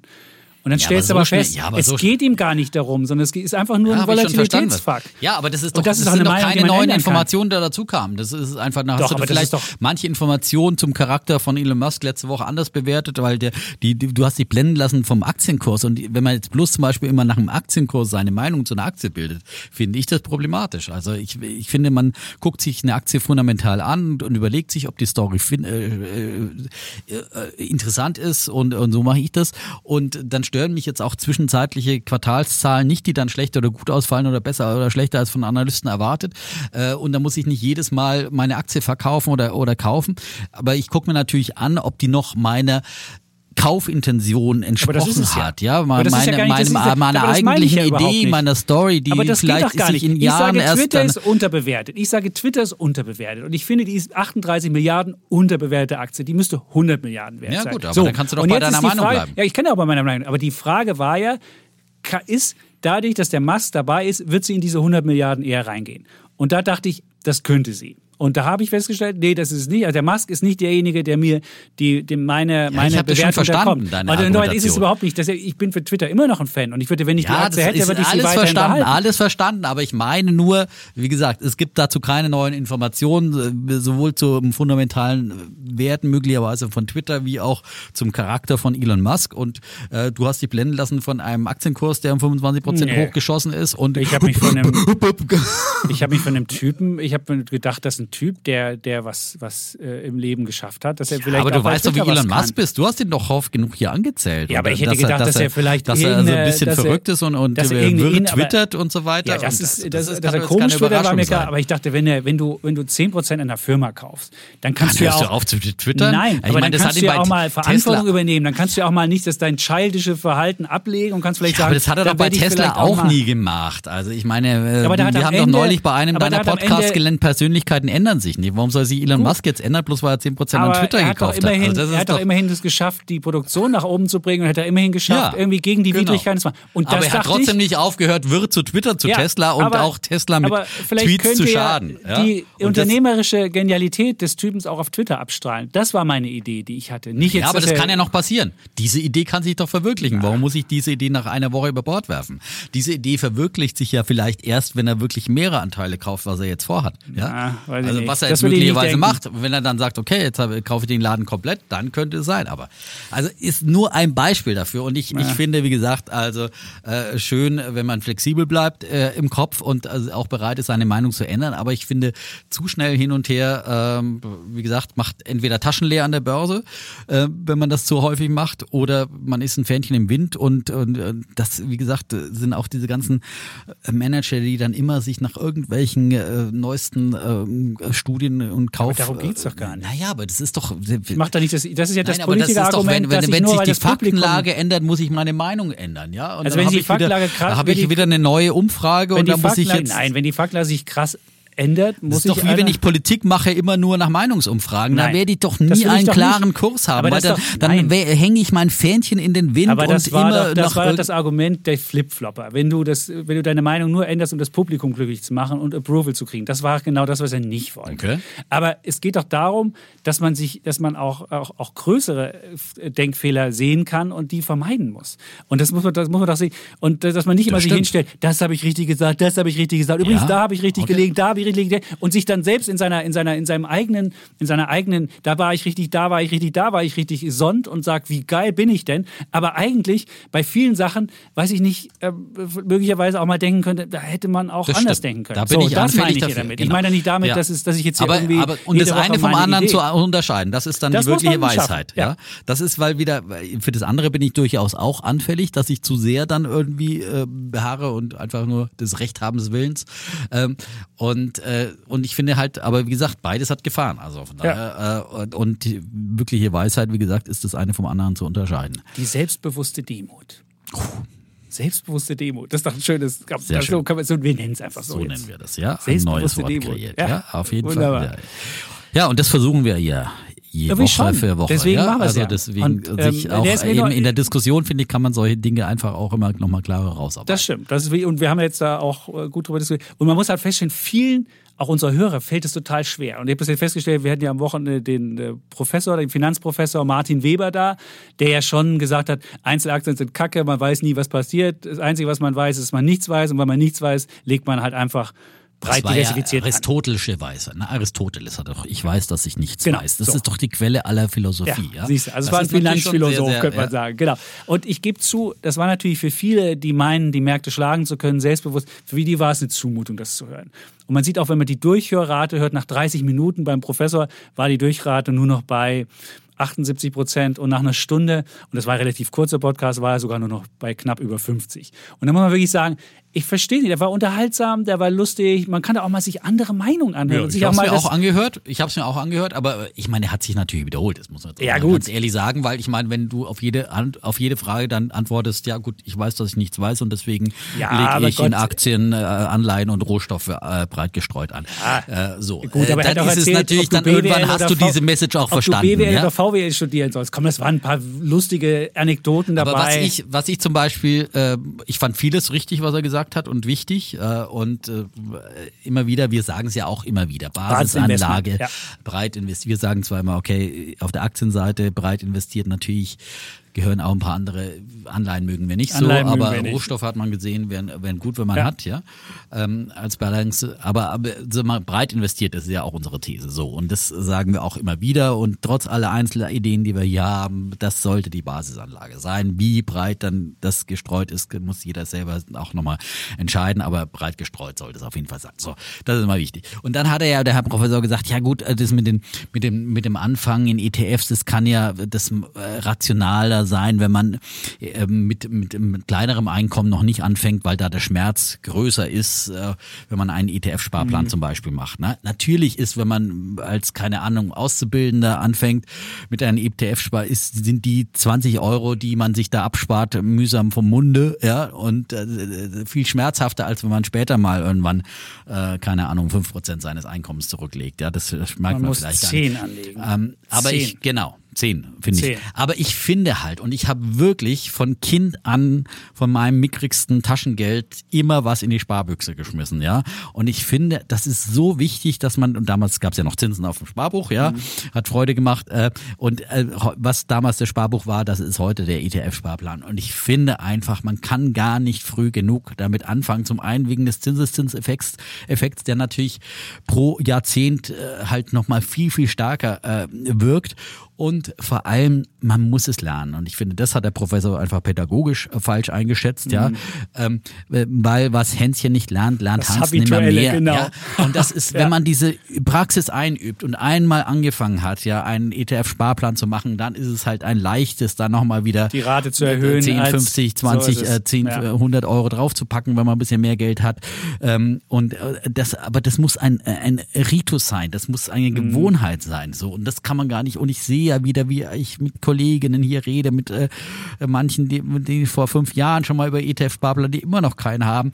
Äh, und und und ähm, wie schwer es ist, diesen ersten Schritt zu machen. Und wenn der mal gemacht ist, dann äh, dann ist man drin und so weiter. Und das finde ich, das hat der Professor falsch eingeschätzt. So. Finde ich auch. Da, genau ich, da habe ich auch widersprochen, aber da meinte er halt, ja, wenn, man mit zehn, wenn man mit zehn anfängt, dann wird man ja nicht reich. Stimmt ja, Ja, ist auch. richtig, Aber, aber- man hat angefangen. Aber und genau. er war zu rational und denkt sich, der Mensch ist ein rationales Wesen. Und wenn er dann nur, weiß ich nicht, über einer bestimmten Einkommensschwelle ist, dann sagt er automatisch, und jetzt lege ich aber 10% weg. Und das tun die Menschen nicht. Und weil die nicht so Genau. Weil- sind, fängt weil, man weil als sie auch klein- nie gelernt Ja. anhaben, mit Geld dann Ja. umzugehen. Weil wenn du es mit kleinem äh, äh, Gehalt nicht schaffst, dann schaffst du es mit dem großen auch Genau. nicht. Weil das Man sieht man ja an, gewöhnt sich schnell an die sehr, Umstände. sehr gut Ja. Mhm. verdienenden Menschen, die dann immer noch nicht mit dem Geld und immer über ihre Verhältnisse leben. Ja, das kannst du mit dem großen Gehalt auch tun. Und das ist, äh, das mag vielleicht rational, wenn man sich Zahlen anschaut, äh, so sein, aber es ist halt einfach, der Mensch ist nicht rational und schon gar nicht im Umgang mit Geld. So, wir müssen ja wieder ein bisschen Gas geben. Was? Ja. ne? Nein, ich fand, das war, eine- das war eine wichtige, das war eine, wichtige- wichtige Erkenntnis. Wichtige Erkenntnis. Ja, ja. und da wir ja hier die äh, selbstbewusste Demut äh, predigen, müssen wir das nochmal sagen, dass da lagen wir auf jeden Fall richtig und da lag der Professor falsch. Das Dann mache ich mal weiter mit meinem Bullen der Woche. Müll, Müll, Sondermüll. Was? Gibt's da Ja, Lied zu? ja, das ist in der Tat aus dem Bereich des Sondermülls kommt heute meine ähm, Aktienidee. Also Zero. Zero. Nö, kein Zero, aber Zero? was ähnliches. Ja? Was ähnliches wie Zero? Aus Ratingen bei Düsseldorf. Düsseldorf, ja. irgendwann. Ja. Aus dem Rheinland, wo der Herr Chapitz dann über Ostern wieder weinen Genau. wird, ja? Ja? ja. Renne ich wieder an, am, am Rhein. Rennst du wieder am Rhein entlang am Rhein und guckst, wie der, wie der Stand ist. der Stand, der Pegel ist tief, glaube ich. Ich glaube, Ja. es ist wieder. Aber es wird wahrscheinlich nicht der entscheidende Konjunkturindikator in diesem Jahr sein. Ja. Meinst du? Der Pegelstand. Kommt Du meinst, das Russengas ist wichtiger als der Pegelstand für BASF? Ja, weil dann hilft BASF auch nichts mehr, wenn der, Rhein hochsteht und das Russengas nicht fließt. Also das ist, äh. Ähm, aber zurück zu, also wir haben jetzt, Ja. ja. so, jetzt müssen wir mal zur Sache kommen. Ja. Also, es geht um den, und ähm, entdeckt habe ich diese Aktie in der, in der Wirtschaftswoche in der letzten Ausgabe und war mir neu und deswegen, und ich fand es ja eine gute Idee. Es geht um den Metallrecycler Befesa, E B-E-F-I-S-A. Ja, geschrieben. Äh, ein deutsch-spanisches Unternehmen, Hauptsitz, wie gesagt, in Ratingen bei Düsseldorf und die recyceln Sondermüll aus Stahl- und Aluminiumwerken. Dort wird zum Beispiel aus Stahlstaub in Elektrostahlwerken gewinnt Befeser dann Zinkoxid wiederum. Und äh, Zink ist ja auch durch die Decke gegangen wie so vieles andere. Und ähnlich ist es auch in Aluminiumhütten. Auch da ähm, äh, aus den Abfällen können sie dann da eben wieder ähm, Aluminium und so weiter äh, gewinnen. Und ähm, Aluminium und Zink sind auf Jahresicht auch schon 50 Prozent gestiegen. Und das hat dann im letzten Jahr auch schon, äh, im letzten Jahr sogar schon, äh, ich meine, gab es zuletzt auch nochmal einen richtigen Schub, aber im letzten Jahr bereits waren diese Preisanstiege schon kräftiger Treiber für Umsatz und Gewinn. 2021 ist das bereinigte EBITDA um 56 Prozent gestiegen, der Umsatz ist um 36 Prozent gestiegen bei dem Unternehmen. Und sie sind für dieses Jahr auch sehr optimistisch, denn sie haben zum einen einen Zukauf in den USA gemacht und ähm, haben auch den Markteintritt in China, okay, China-Risiko, aufgepasst, ähm, ähm, hingekriegt und wollen da neue Anlagen an den Start bringen. Sie haben in den USA vor allem haben sie die ähm, American Zinc Recycling übernommen für 450 Millionen äh, Dollar und ähm, das soll 20 Millionen an Euro an Synergien bringen, wahrscheinlich jährlich. Äh, und ähm, sind auf jeden Fall da, haben sich verstärkt und das wahrscheinlich zu einem noch ähm, Zeitpunkt, wo, wo diese Übernahme deutlich günstiger war, als das, wenn sie es heute gemacht hätten. In China wiederum gehen zwei neue Anlagen in Betrieb und ähm, sie rechnen damit, dass äh, drei Viertel des operativen Gewinns äh, das Stahlstaubrecycling bringen soll in diesem Jahr. Und ähm, auf der anderen Seite werden sie aber auch noch belastet von hohen Energiepreisen, vor allem für Gas. Die brauchen sie nämlich für das Aluminium-Recycling. Also da ist schon ein Dämpfer auch da. Ähm, die Dividende soll leicht ansteigen auf 1,25 Euro. Ich finde, das ist eine interessante Aktie, die äh, auf jeden Fall eine gute Idee ist, um nachhaltig äh, und quasi grün, weil ein Recyclingunternehmen ist ja, es gibt ja kaum etwas äh, grüneres fast als ein Recyclingunternehmen, das dafür sorgt, dass eben wertvolle Rohstoffe nicht auf Müll landen, sondern eben wieder in den äh, Kreislauf zurückkommen. Und ähm, und man kann eben trotzdem von dem Rohstoffboom profitieren, eben mit einem nachhaltigen Investment. Die Aktie ist jetzt allerdings nicht mehr so ganz günstig. Äh, Die hatte zuletzt ein KGV, KGV von 25 ungefähr, hat noch eine Dividendenrendite von 1,9 Prozent und ja, ist knapp unter ihren letzten Hochs, äh, unter, bei denen sie jetzt notiert. Aber äh, ich finde es eine spannende Geschichte. Bei mir kommt die auf die Watchlist und ja, vielleicht auch mal ins Depot, wenn ich mal wieder ein bisschen Befeser. habe. Warum haben die jetzt- Befeser. Ich aber sehe hier die gehört. Adresse ist Also, Luxemburg. Sind das so Steuersparseppels? Da würde ich sagen, bah! Dann macht euren, euren. Stahl und Ja, macht das für gibt- euch. Nee, aus Steuer, also ich finde. ja, Luxemburg. Es gibt schon schlimmere Steueroasen als Was? Luxemburg. Also das ist Was? Was? Das ist das Geschäftsmodell von Luxemburg. Also warum die das noch machen dürfen und warum meine Päckchen, na gut, ich. Also ich würde nie in ein Unternehmen investieren, was in Luxemburg seinen Hauptsitz aus steuerlichen Gründen hat. Vielleicht gibt es einen anderen guten Grund, äh, dass man da günstig tanken kann für den Firmenchef. Vielleicht ist es das. Aber ansonsten finde ich, sehe ich hier Luxemburg als, als Unternehmenssitz. Ja. Aber sonst Äh. Hauptsitz in Ratingen, also Gut. Und da werden sie schon auch Steuern zahlen. Hoffen das ist ja jetzt, muss ja doch an deinem Produktion, also gerade solche, solche Unternehmen können ja nicht einfach sie ihre Steuer komplett verschieben. Weiß ich nicht, keine Ahnung, wenn du jetzt in China oder Amerika und sonst wie, und dann machst du vielleicht noch, hast du vielleicht noch Gut, die moralischen Bedenken sind zur Kenntnis genommen des Handschefs. Ja, muss man ja mal sagen. Ja. Ich gucke mal hier bei ESG, hier gibt es ja den Bloomberg ESG-Reiter neuerdings. Mal gucken, ob da irgendwas ist. Was haben sie da? Ach, leider gibt es hier keine, keine großen. Nee, leider sind sie ESG-mäßig noch nicht, noch nicht groß Noch erfasst. nicht. Auf jeden Fall, Analysten sind begeistert. Es gibt beispielsweise Goldman Sachs, die haben sogar Kursziel 90. Hammer. Immerhin. Ja, und äh, JP Morgan nur Kursziel 70, da sind sie fast die Aktie. Wo, genau, aktuell ist er, wo, wo, du hast 68, ja gerade aufgerufen, 55 sehe ich hier 68, gerade. 55. Ja. Ja. Habe ich noch nie gehört, muss ich gestehen. Ich auch nicht. Deswegen dachte ich, kann man mal vorstellen. Aber wo notieren die denn? In welchem, in, die sind ja 2 Milliarden wert. Jetzt wir mal, welchen Index die hier notieren. Schauen wir mal. Gibt es hier Issue-Info? Die müssen doch in irgendeinem. Im MDAX? Kann es sein? Dass die im MDAX sind? Nee. Im MDAX und im HDAX steht hier. Wenn es da steht. Das kann ich mir aber nicht vorstellen. Da hat der Bloomberg Unrecht. Na gut, sei es drum, wir, wir, wir klären das nochmal. Auf jeden Fall sind große Aktionäre Allianz und äh, selbst der norwegische Staatsfonds ist dabei und äh, Vanguard und Da BlackRock. muss es ja schon ein bisschen ESG sein, ne? Der norwegische Staatsfonds hat ja durchaus. Aber gucken die auch, ob sie Steuern zahlen? Ich glaube, das ist noch nicht in ESG das heißt ja dabei. nicht, dass sie keine Steuern zahlen. Also das ist. Wenn du deinen dein Firmensitz Ja, hast mich jetzt doch mal nicht so, das heißt, wären das ziemlich. Nee. Nee. So, kommen wir zum Thema, oder? Bitteschön. Aber es ist eine schöne Idee. Also ich finde, ich gucke mir das auch mal an. Ähm, unser Thema heute geht es um die französischen Wahlen. Und da gab es ja am vergangenen Wochenende die erste Wahl äh, und die erste Runde in den Präsidentschaftswahlen.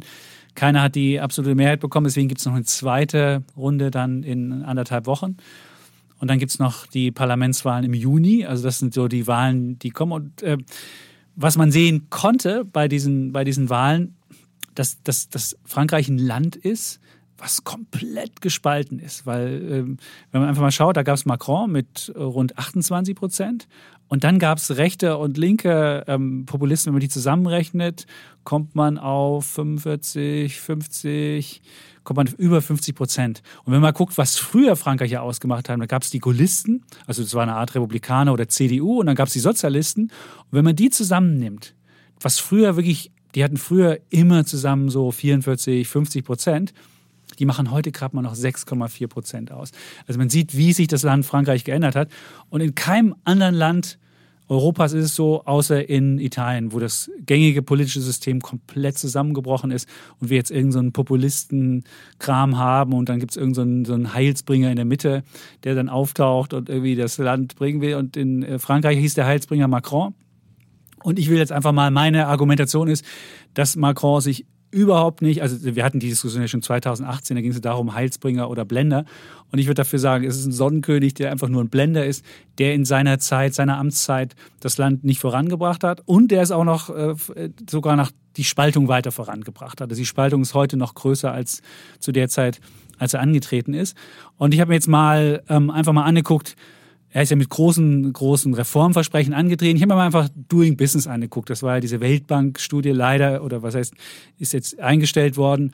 Aber zumindest bis, bis zum Jahr 2020 kann man gucken, in welche Richtung Frankreich gelaufen ist. Und wenn man einfach guckt, wie ist äh, Frankreich äh, gelaufen da, dann ist sie zurückgefallen. Bevor Macron reingekommen war, war Frankreich auf Platz 27 und ist dann im Jahr 2020, das war die letzte Doing Business, auf, das, auf den Platz 32 zurückgefallen und ist sogar hinter Russland zurückgefallen. Und jetzt kann man ja mal gucken, was waren so seine Ideen oder seine Pläne, die er hatte und was ist daraus geworden. Wenn man beispielsweise mal die einzelnen äh, Kriterien anguckt, starting a business, das war ja eins von Macrons super Sachen. Und wenn man ihn hört, auch wenn man mit, mit Start-up-Größen hier in Deutschland redet, da heißt es immer, oh, der, Fran der Franzose, der kannte mich persönlich und der wusste genau, was das Startup-Business macht und da läuft das und der kümmert sich persönlich drum. Jetzt habe ich mir mal den Starting a Business angeguckt. Da ist Frankreich zurückgefallen von Platz 7, 32 auf 37. Entweder ist die Weltbank zu doof, das zu erkennen, oder aber der Macron hat es nicht so hingekriegt. Dann ging es um die Frage Baugenehmigung, was man ja auch, äh, wie schnell geht das? Und da ist er von Rang 40 im Ranking zurückgefallen auf Rang 52. Und als Macron, bevor er ins Amt kam, hat es 183 Tage gedauert, bis man eine Baugenehmigung bekommen hat. Und die letzte Studie Doing Business waren es schon 213 Tage. Und das Einzige, wo Frankreich aufgestiegen ist, ist beim Strom. Da sind sie von Platz 20 auf Platz 17 aufgestiegen. Aber bei allen anderen Sachen, ob es Eintragung von Eigentum ist, ob es Finanzierungsbedingungen sind, Kreditvergabe, ob es darum geht, Minderheitsaktionäre zu schützen, da sind sie besonders weit zurückgefallen, von 29 auf 45. Ob es darum geht, ähm, das Recht durchzusetzen, ob es um die Insolvenzordnung geht. In allen, in allen Begriffen sind sie zurückgefallen. Weißt du, kein Land hat so viele Richter pro Einwohner wie Frankreich. Und man würde ja denken, hey, wenn die dann alle richtig, richtig malen, die Mühlen, die rechtlichen, und der Macron dann denen noch ein bisschen Schwung verleiht, dann würde man ja sagen, Recht durchsetzen müsste schneller gehen. Aber bevor er ins Amt kam, waren es 395 Tage, bevor du einen Rechtstitel äh, vollstrecken konntest. Und jetzt sind es 447 Tage, also nochmal 50 Tage ungefähr mehr geworden. Und dann kann man ja mal gucken, was hat er sonst noch hinbekommen. Er hat Markteingriffe gemacht, als es um die Übernahme von Carrefour gab. Da war ein, ein, ein kanadischer Unternehmen drin. Ist er einfach hingegangen und gesagt, nee, also das ist, Carrefour ist für uns eine, eine, ein Unternehmen von nationaler Sicherheit, das können wir nicht machen. Er hat bei, ähm, bei EDF hat er eingegriffen, als die Strompreise so hoch waren, hat er gesagt, nee, das können wir unseren Leuten nicht zumuten, da müssen wir mal, ihr müsst den billigeren Strom anbieten.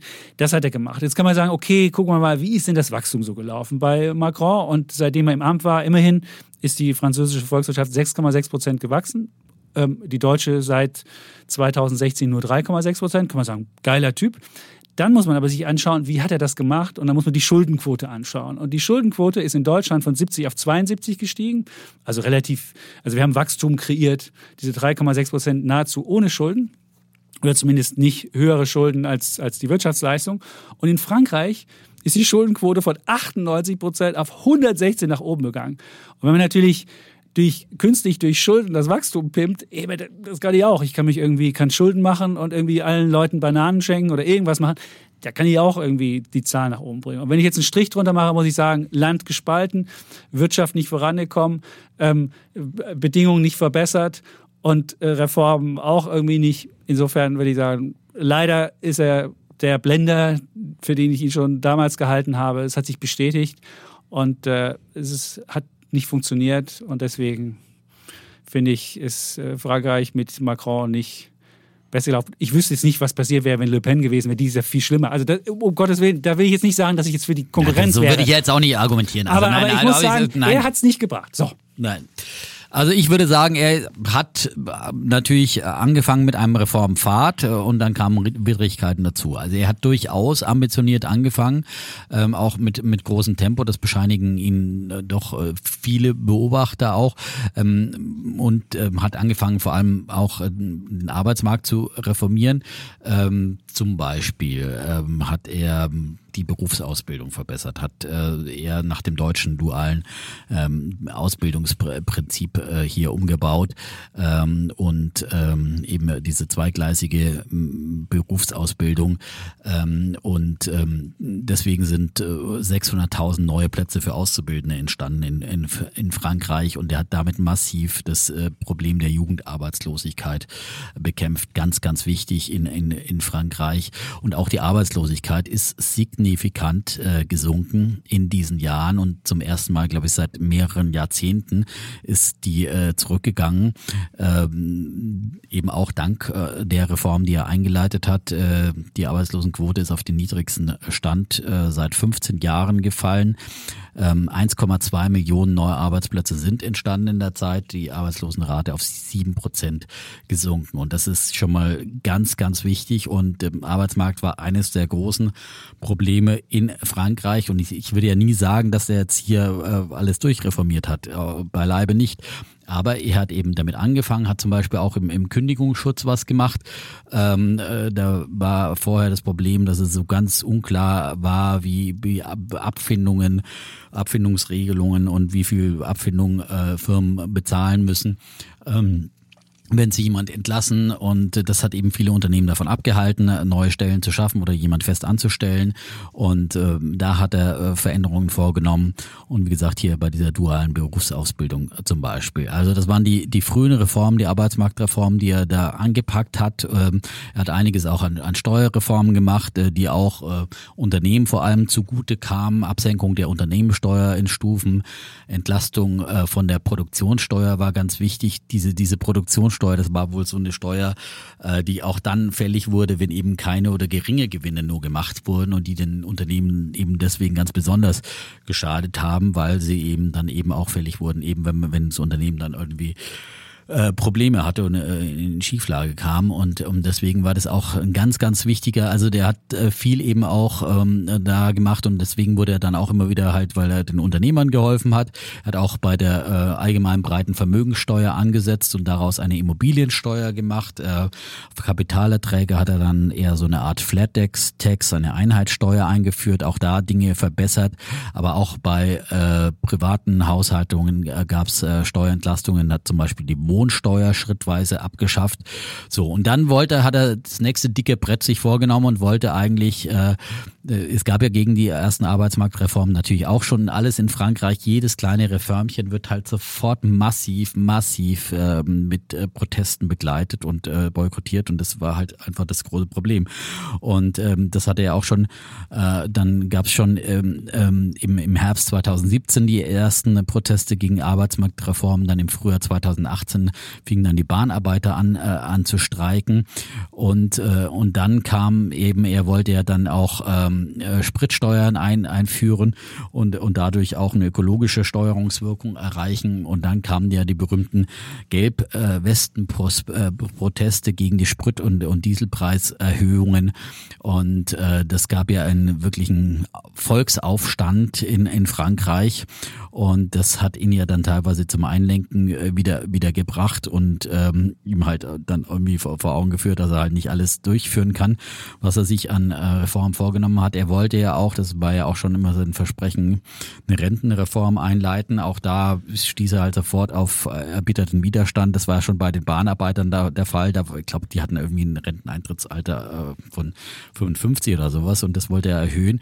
Und da gab es eben diesen erbitterten Widerstand und ähm, Später gab es dann eben auch noch, äh, hat er dann auch noch, er hat diese Rennreform dann weiter nach hinten verschoben. Und äh, es gibt da offenbar in Frankreich 42 verschiedene Rentensysteme für unterschiedliche Berufsgruppen, die er dann auch vereinheitlichen äh, wollte. Ähm, aber das Ganze äh, hat er dann verschoben und dann kam halt dann 2020 äh, die, die Pandemie und da muss man halt einfach sagen, okay, äh, eine Pandemie mit einer äh, Weltwirtschaftskrise ist natürlich nicht die, die Zeit, in der man dann Reformen noch durchmachen kann und äh, im Prinzip ist dann der Reformeifer seit Beginn der Pandemie erlahmt. Das, das finde ich, das muss man ihm einfach, äh, das kann man ihm nicht anlasten, dass man in der Zeit dann keine Reform. Aber er hat durchaus äh, wohlwollend damit begonnen, hat auch zum Beispiel im, im Bildungssystem, das ja in Frankreich sehr, sehr elitär ist, auch da hat er, hat er daran gearbeitet, hat äh, teilweise dieses extrem elitäre Bildungssystem verbessert, hat äh, Klassen äh, ähm, halbiert äh, in Problemvierteln, die Einstellung von 5000 Lehrern und äh, eben die Chancenungleichheit im elitären äh, französischen Bildungssystem versucht an den Wurzeln zu packen. Also das ist schon Kernerarbeit in Frankreich äh, Reformen durchzumachen und er hat äh, eben ja angefangen ein dickes Brett äh, zu zu bohren. Und ähm, er hat sich auch immer große Ziele gesetzt und große Ziele angekündigt und sicherlich dann auch nicht alles geliefert, was dann äh, Holger kritisiert. Äh, aber ich finde halt, es ist, es ist ehrenwerter, wenn man große Ziele ankündigt und dann vielleicht nur äh, einen, einen Teil dessen umsetzen kann, weil auch die Umstände dann äh, einem einen Strich durch die Rechnung machen, als wenn man gar keine Ziele hat. Und äh, damit ist er ja angetreten als Reformer und als Pro-Europäer und er hat auch äh, europäisch, äh, finde ich, äh, Akzente gesetzt in dieser Zeit, ähm, hat sich sehr stark gemacht für eine europäische äh, gemeinsame Sicherheitspolitik und äh, sogar für teilweise für eine als Ziel einer europäischen Armee. Ähm, und das sind ja Ziele, die heute äh, wichtiger erscheinen denn je. Und ähm, er selbst äh, nennt es den Optimismus des Willens, äh, den er, den er äh, praktiziert. Äh, und ich finde, genau so etwas brauchen wir heutzutage, einen Optimismus des Willens und äh, dass er weiter vorhat, Reformen zu machen. Und das rechne ich ihm auch hoch an, jetzt auch im Wahlkampf äh, zu sagen, äh, wir, äh, er sagt ganz klar den Leuten, wir müssen mehr arbeiten. Und er äh, stellt äh, in Aussicht, dass er weiter an einer Ref Rentenreform arbeiten wird und dass er kündigt jetzt schon im Wahlkampf an, dass er das Renteneintrittsalter auf 65 Jahre äh, erhöhen will. Und ähm, ja, bisher sind alle Vorgänger daran gescheitert. Und die, die gerade die, die, das Renteneintrittsalter ist ganz, ganz wichtig für Frankreich, weil sie einfach äh, wahnsinnig viel für die Rennenkassen draufzahlen, weil die Leute viel zu früh in, in Ruhestand gehen, im Schnitt mit 60,9 Jahren. Und ähm, während die anderen eben alle äh, Freibier versprechen, die Populisten. Und deswegen, ich meine, es ist ja klar, wenn du sagst, er hat das Land gespaltet. Ja, du spaltest halt immer ein Land, wenn du den Leuten Zumutungen in Aussicht stellst, wenn du den Leuten etwas zumutest. Ja. Und in Deutschland, wenn du sagst, wir erhöhen dieses Rentenalter, dann geht ja auch ein Sturm durchs Land. Aber es sind halt einfach die, die bitteren Wahrheiten, die man auch aussprechen muss, dass man eben, dass man eben sich manche Sozialwohltaten nicht mehr leisten kann. Frankreich ist da noch, äh, noch mehr darauf ausgerichtet, auf einen Sozialstaat als, als, als Deutschland. Und, und deswegen, und, und die Franzosen sind halt auch rebellischer.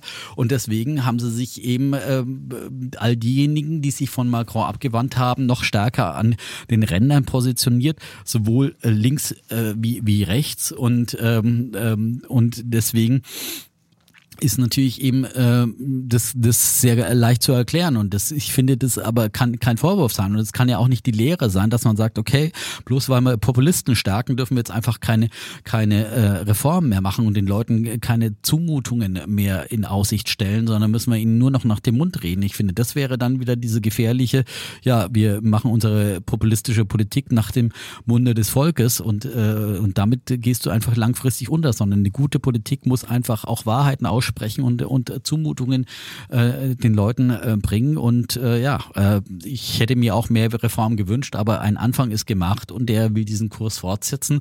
Und wenn wir wieder mal in eine wirtschaftlich normalere Lage kommen nach äh, Pandemie und Krieg, traue ich ihm das auch zu, dass er das in der zweiten Amtszeit äh, umsetzen wird.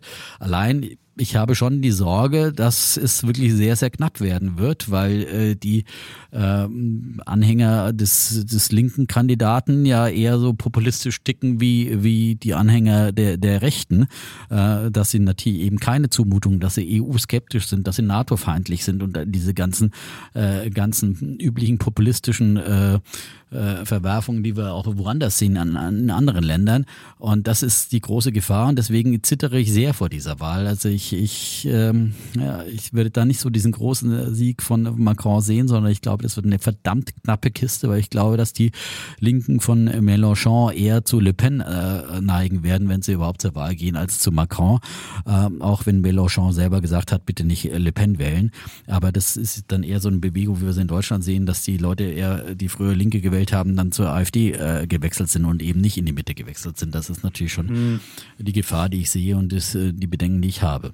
Aber die Buchmacher sehen 80 Prozent Wahrscheinlichkeit, dass Macron das Ding hm. macht. Ich hoffe sehr, weil sonst alles andere wäre wirklich verheerend. Ich glaube, die Leute werden, sie, werden, ihn wählen, weil, weil die Konkurrenz einfach schlecht Und du musst wissen, in der ersten, im ersten Wahlgang war der 26 Prozent Nichtwähler. Und du fragst, weißt ja auch nicht, was die machen. Und ich weiß nicht, beim letzten Mal war es ja so, 2017, dass viele, weil sie sagten, also die Tante geht halt gar nicht, Marine Le Pen, dass sie Aber dann damals war halt Le Pen noch viel extremer. Damals wollte sie noch einen, einen äh, Exit aus dem Euro, einen Euro-Ausstieg und, und war viel nationalistischer. Und jetzt hat sie ja richtig Kreide gefressen und redet den Leuten nach dem Mund und Kaufkraft, also Inflationsbekämpfung ist ihr Mantra. Das äh, und sie hat ja auch große Wahlgeschenke in Aussicht ja, gestellt. Macron so auch gemacht, ja. 6000 Euro ja, ja, Kaufkraft aber, aber für bei, den, bei, für den. Bei, bei Le Pen gibt es, glaube ich, noch mehr. Also und auch, glaube ich, sie will sogar das Rennenalter noch absetzen senken, wenn ich mich nicht irre. Also äh, da ist halt wirklich so ein bisschen. Äh, Aber wenn ja. ich mir jetzt hier den Gini-Koeffizienten angucke, der immer so ein bisschen misst, wie, die, äh, wie das Einkommen vergleich, äh, verteilt ist, dann ist der am Anfang so ein bisschen gefallen. Und dann jetzt wieder seit 2019 ist er wieder richtig dick, geht's nach oben. Ich würde vermuten, 2019 hat er wahrscheinlich die Steuerreform gemacht und damit hat er dann auch die Menschen, die besser verdienen, wieder befördert. Also wenn du halt wenn du sagst, wir haben das Land gleicher gemacht und du siehst aber, äh, vom Einkommen ist es leider nicht der Fall, dann nimmst du halt die Leute auch nicht mit. Nee, habe also ich nicht gesagt, halt sagen, gleicher gemacht. Also, es ist nicht gleicher geworden. Also wenn ich den Gini gleicher, angucke, gleicher finde ich jetzt auch nicht so erstrebenswert. Von der, von der Einkommensungleichheit, ja, das weiß ich nicht. Ja, da der musste ja vieles zurücknehmen, was Hollande vorher gemacht hat. Diese krasse Reichensteuer mit irgendwie quasi, ich weiß gar nicht mehr, ab äh, irgendwie irgendwie 90 eine Prozent Reichensteuer. so Gab es in Amerika ja, auch mal. ja. Ich bin jetzt nicht dafür, Also aber das, es gab das finde es ich gab's alles schon mal. ja. Also Ja. das finde ich auch, da, da wirst du keine Leistungsträger, die gehen halt dann wirklich weg oder woanders hin, wenn du bei so einer krassen Besteuerung, ja. Wo, wo, wo spricht man denn Französisch in der Welt? Wo willst du denn da hingehen? Nach Belgien Ja, aber vielleicht? es sind ja auch. Wo willst du hin? In, in Frankreich sind schon, also gerade die Leute, die Startups gründen und so weiter, und der hat ja auch schon auch in der Startup-Branche große Fortschritte gemacht und, und äh, durchaus da sehr viel Gas gegeben. Und wenn einer überlegt, ich, ich gründe ein Startup, das vielleicht auch mal erfolgreich wird und mit dem ich auch mal mehr als eine Million verdiene, also dann, dann gründe ich das aber eher in Berlin als in, in, in Paris, wenn ich solche Steuersätze in Aussicht habe. Ja, also das ist, ist doch ganz klar. Und äh, nicht der Franzose vielleicht selber, der da aufgewachsen ist, aber Leute, die international unterwegs sind und äh, Banker, die damals war die, die Rede, dass äh, Brexit in, in London äh, die Banker vert, vertreibt und, und, ähm, und äh, da hat er, haben sie auch viel nach pa Paris geholt, ja, und nicht nach Frankfurt. Da war schon Paris auch mit, mit führend äh, äh, und also Der ist schon für- klug, für wie er solche, Leute- ja, für solche Sachen ist er besser ja, dran. Also das solche Reichensteuern ist, ist einfach wirtschaftlich schädlich. Ich glaube, da brauchen wir ja nicht drüber diskutieren. Aber äh, wie gesagt, da musste er manches zurücknehmen dann auch von einem Mhm. Vorgänger, äh, einem sozialistischen Vorgänger, also sozialistisch nicht im eigenen Sinne, aber sondern Hollande war Sozialist. ja, Klar. der Beschreibung nach, aber jetzt nicht in unserem Verständnis von unserem, Sozialismus. Ja, es Links, ist ja rechts eher sozial, äh, sozialdemokratisch natürlich. Ne? Also ähm, Gut, ich würde ja denken, er gewinnt das Ding, er gewinnt das Ding bestimmt mit drei Prozentpunkten Vorsprung mindestens. Ich glaube, es wird knapper, aber Okay. äh, ich hoffe sehr, dass es, äh, dass, äh, ich meine, wa- was ihm nutzen kann, und ich meine, Le Pen hat ja dann auch ihre ganze Putin-Freundschaft hier äh, schnell irgendwie aus, sie noch die- ausgedruckten die Wahlbroschüren Wahl, äh, Wahlbroschüren, dann mussten sie einstampfen, wo sie mit Putin auf dem Foto waren. Ja, aber überleg doch mal- Hat sie auch wieder Kreide gefressen. Aber wie kann so das denn sein? Wie, Wie kann ja, die sein? Leute vergessen doch so schnell. Nein, aber so schnell. Also wenn ein Land so gewirtschaftet ist, dass, dass selbst so ein Putin-Bild die Leute nicht dich davon abhält, Le Pen zu wählen. Also dann musst du dich schon so unbeliebt gemacht haben als Macron. Also ich kann mir das nicht vorstellen. Es, also wenn du jetzt mal, wenn du jetzt einmal jemand hier käme, so weiß ich nicht, händeschüttelnd, Friedrich Merz mit dem Putin, da würde kein Mensch den mehr wählen. Und trotzdem sagen die Leute in Frankreich, nee, wähle ich aber trotzdem. Da denkst du so, what? Also was ist das? Und das, ja, der, weil, der er halt, halt, weil er den Leuten was der Typ ist zumutet. selbstgefällig. Der Typ ist selbstgefällig. Der Typ ist, hat viele Versprechen in den Banlieues irgendwie was Soziales hinzubekommen, hat er nicht gemacht. Hat auch bei, bei, bei der Pandemie hat er, hat er die Leute, hat das Land gespalten, indem er irgendwelche Forderungen aufgestellt hat, Leute beschimpft hat. Es ist, es ist einfach, er ist nicht so, er hat das nicht so clever angestellt. Er Jetzt kann man immer Kurs, sagen, er hat einen harten Kurs in der, in, in der Pandemie gefahren sagen- und die, die, die, die Le Pen hat sich mit irgendwelchen Symbolen von, von äh, Quer, äh, Querdenkern und, und äh, Impfgegnern dann ablichten lassen und irgendwelchen Helden der, der, der, der Impfgegner, die, die gesagt haben, äh, ja, ihr braucht bloß irgendwie. Er hat die Leute Ahnung, beschimpft. so. Du kannst aber Leute nicht zum Impfen kriegen, indem du sie beschimpfst. Das ist einfach so. Das ist in Deutschland ja auch so. Ich will jetzt ja gar nicht sagen, dass, dass, dass, dass, dass Le Pen das besser gemacht hat. Aber wenn du, wenn du halt von oben herab die Leute beschimpfst und sagst, ich weiß, was gut für dich ist und du bist der Idiot und kannst das nicht, das bringt dir nicht die Sympathien im Volk. Und Er der ist, er ist halt der Sonnenkönig, muss man ist- einfach sagen. Und er hat Das nicht. äh, und du du kriegst, Er hat und du kriegst, persönlich ein bisschen eine gewisse Abgehobenheit Ja. und, und was Elitäres Ja. und nicht diesen Kontakt zur so ist Basis. es. Er Er, ist hat keinen der, Wahlkampf gemacht, weil er dachte, ey, ich bin ist doch geil der, der genug. mit ja, den Junge, Leuten Junge, gut wenn du kann. keinen Wahlkampf machst und denkst, ich bin geil genug, schön, dass es so ist oder dass du denkst, dass es so ist, ist aber leider nicht so. Und das finde ich halt, dann ist er hingefahren zu Putin und dachte, ja, ich, ich krieg den Putin aber auf Reihe. Dann ist er zu Trump gefahren, hat den Smooth-Kurs gemacht, hat irgendwie außenpolitisch, hat er auch nichts hingekriegt, aber dachte so, ich bin so geil, ich krieg das hin. Ey, ist er halt leider nicht. Und äh, ja, und das muss man eben auch in die Geschichte, das gehört mit zur Geschichte. Und nicht nur, dass das Volk Aber nicht es kann doch kein anderer den Putin umstimmen. Also ich meine, das ist Ja, halt gut. okay. Ein Versuch was wert, aber äh, ich meine, da kam auch die Scholze Art auch nicht weiter. Ja, also da hat jeder so sein Glück probiert, aber es hat halt Der Österreicher zum. Schluss. Ja, gut. Jetzt haben wir eigentlich die Welt umrundet, oder? In der Tat. Jetzt müssen wir eigentlich mal ein bisschen Ja, friedlicher, wenn es ist Ostern jetzt. Der größte, der höchste Feiertag für Katholiken und Evangelen steht vor der Tür. Freitag ist- ist mein Feiertag. Bist du noch irgendwas? Ja, ich bin äh, ni- nicht mehr in der Kirche, also von daher bin ich nix mehr. Aber Also du bist jetzt auch nicht Sonntag, ist für dich ich auch bin nicht. natürlich äh, evangelisch geprägt. Gut, dann ist Daher- Freitag, da bist du auch eher der Freitag-Mensch. Gut. Ja, genau, schon. Ja, das ist der zentrale Feiertag der Christenheit. Das muss man so sagen. Ja? Es Wenn du Katholik bist, ist der Sonntag für dich der entscheidende Tag.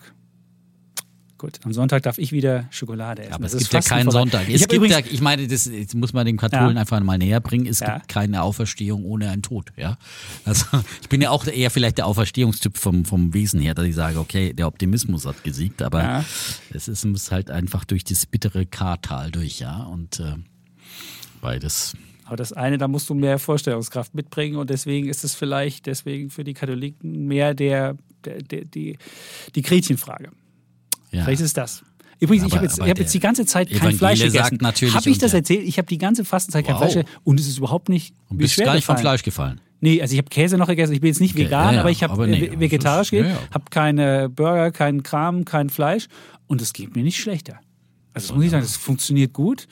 Und ich muss sogar gestehen, manchmal vor manchem Fleisch ekle ich mich jetzt sogar. Also es ist so weit schon gekommen. Also man teilweise sagt so, und wenn die Kinder Döner essen, esse ich halt Falafel. Das ist wirklich gut. Und es hat gut funktioniert und ich fühle mich lebendig, fit. Eisenmangel ist bisher auch noch nicht nachgewiesen. Insofern würde ich sagen, wer es noch nicht probiert hat, sollte es mal ausprobieren. Zumindest weniger Fleisch. Auf jeden Fall. Also weniger esse ich auf jeden Fall. Viel weniger. Wir haben zurzeit auch wieder auf Hafermilch umgestellt. ja. Das, wir haben so einen Hafer-Joghurt mal gegessen. Ich hab, bin Bah. wieder bei Oatly. Ja, Bist du und, wieder? äh, Okay. Und trotz sind wirklich teuer. Ja, also das ist, äh, aber aber ich finde, man gewöhnt sich dran. Ehrlich gesagt. Ja. Aber bitte Ja. nie Hafer-Joghurt holen. Den habe ich letztens gehabt und dieser Hafer-Joghurt, der ist so widerlich. Also das ist wirklich, das kann man niemandem, den musste ich sogar wegschmeißen, was ich selten mache mit Lebensmitteln. Aber Oatly gab es sogar neulich auch mal im Sonderangebot bei Rewe. Also auch die kann man im Sonderangebot. Ja, holen. und die Aktie gibt es für 4,57. Im Sonderangebot. Ja, Aber ich glaube, die günstig. werden natürlich echt unter diesen hohen Weizen- und, und Getreidepreisen insgesamt müssen die ja, müssen die ja, Ja, wirklich du hast sehr, den sehr Effekt leiden, und du ja. hast die Konsumenten können im Zweifelsfall wieder sagen, dann halt keine Hafermilch mehr, sondern dann mache ich halt wieder wenn alles teurer Ahnung. wird. So ist es. Es ist halt die Frage, was die Leute jetzt machen, wenn Lebensmittel teurer werden, ob sie vielleicht von Bio wieder zu konventionell umschwenken. Also ich bin mal gespannt, welche Effekte diese hohe Lebensmittelinflation nach sich zieht. Ob Leute dann wieder shiften und weniger, vielleicht schmeißen sie einfach weniger weg, dann können sie ja weiter, das könnte man Aber ja vielleicht sparen, wird auch, oder? das werden auch wieder bewusster konsumieren. Das Sehr kann gut. ja auch ein Effekt sein, also in Zeiten der äh, Krise, dass man dann einfach nochmal vielleicht manches Verzichtbare eher weglässt und sagt, okay, und dann will ich jetzt aber trotzdem nochmal wieder bewusster mich ernähren. Und wenn man Fleisch weglässt, dann kann man sowohl sich gesunder ernähren als auch Und hat günstiger. 17 Prozent, hat 17 Prozent Preissteigerung, hat man nicht in seinem Warenkorb. Toll. So, jetzt haben wir so beseelt. gutes zum Gemüse Schluss. ist aber auch teurer geworden. Gemüse ist richtig, 20 Prozent. Das ist wirklich. Also daher, also es ist, Ja, das ist Gemüse ist äh, Obst geht einigermaßen noch, aber Gemüse ist wirklich richtig teuer geworden. Das stimmt. So, jetzt haben wir wirklich alles umrundet mit vielen Erkenntnissen Wir wünschen euch frohe Ostern und äh, bis zum nächsten Dienstag Genau. sagen wir Tschüss, und ciao bleiben Bulle, und Bär Defner. und Chapitz.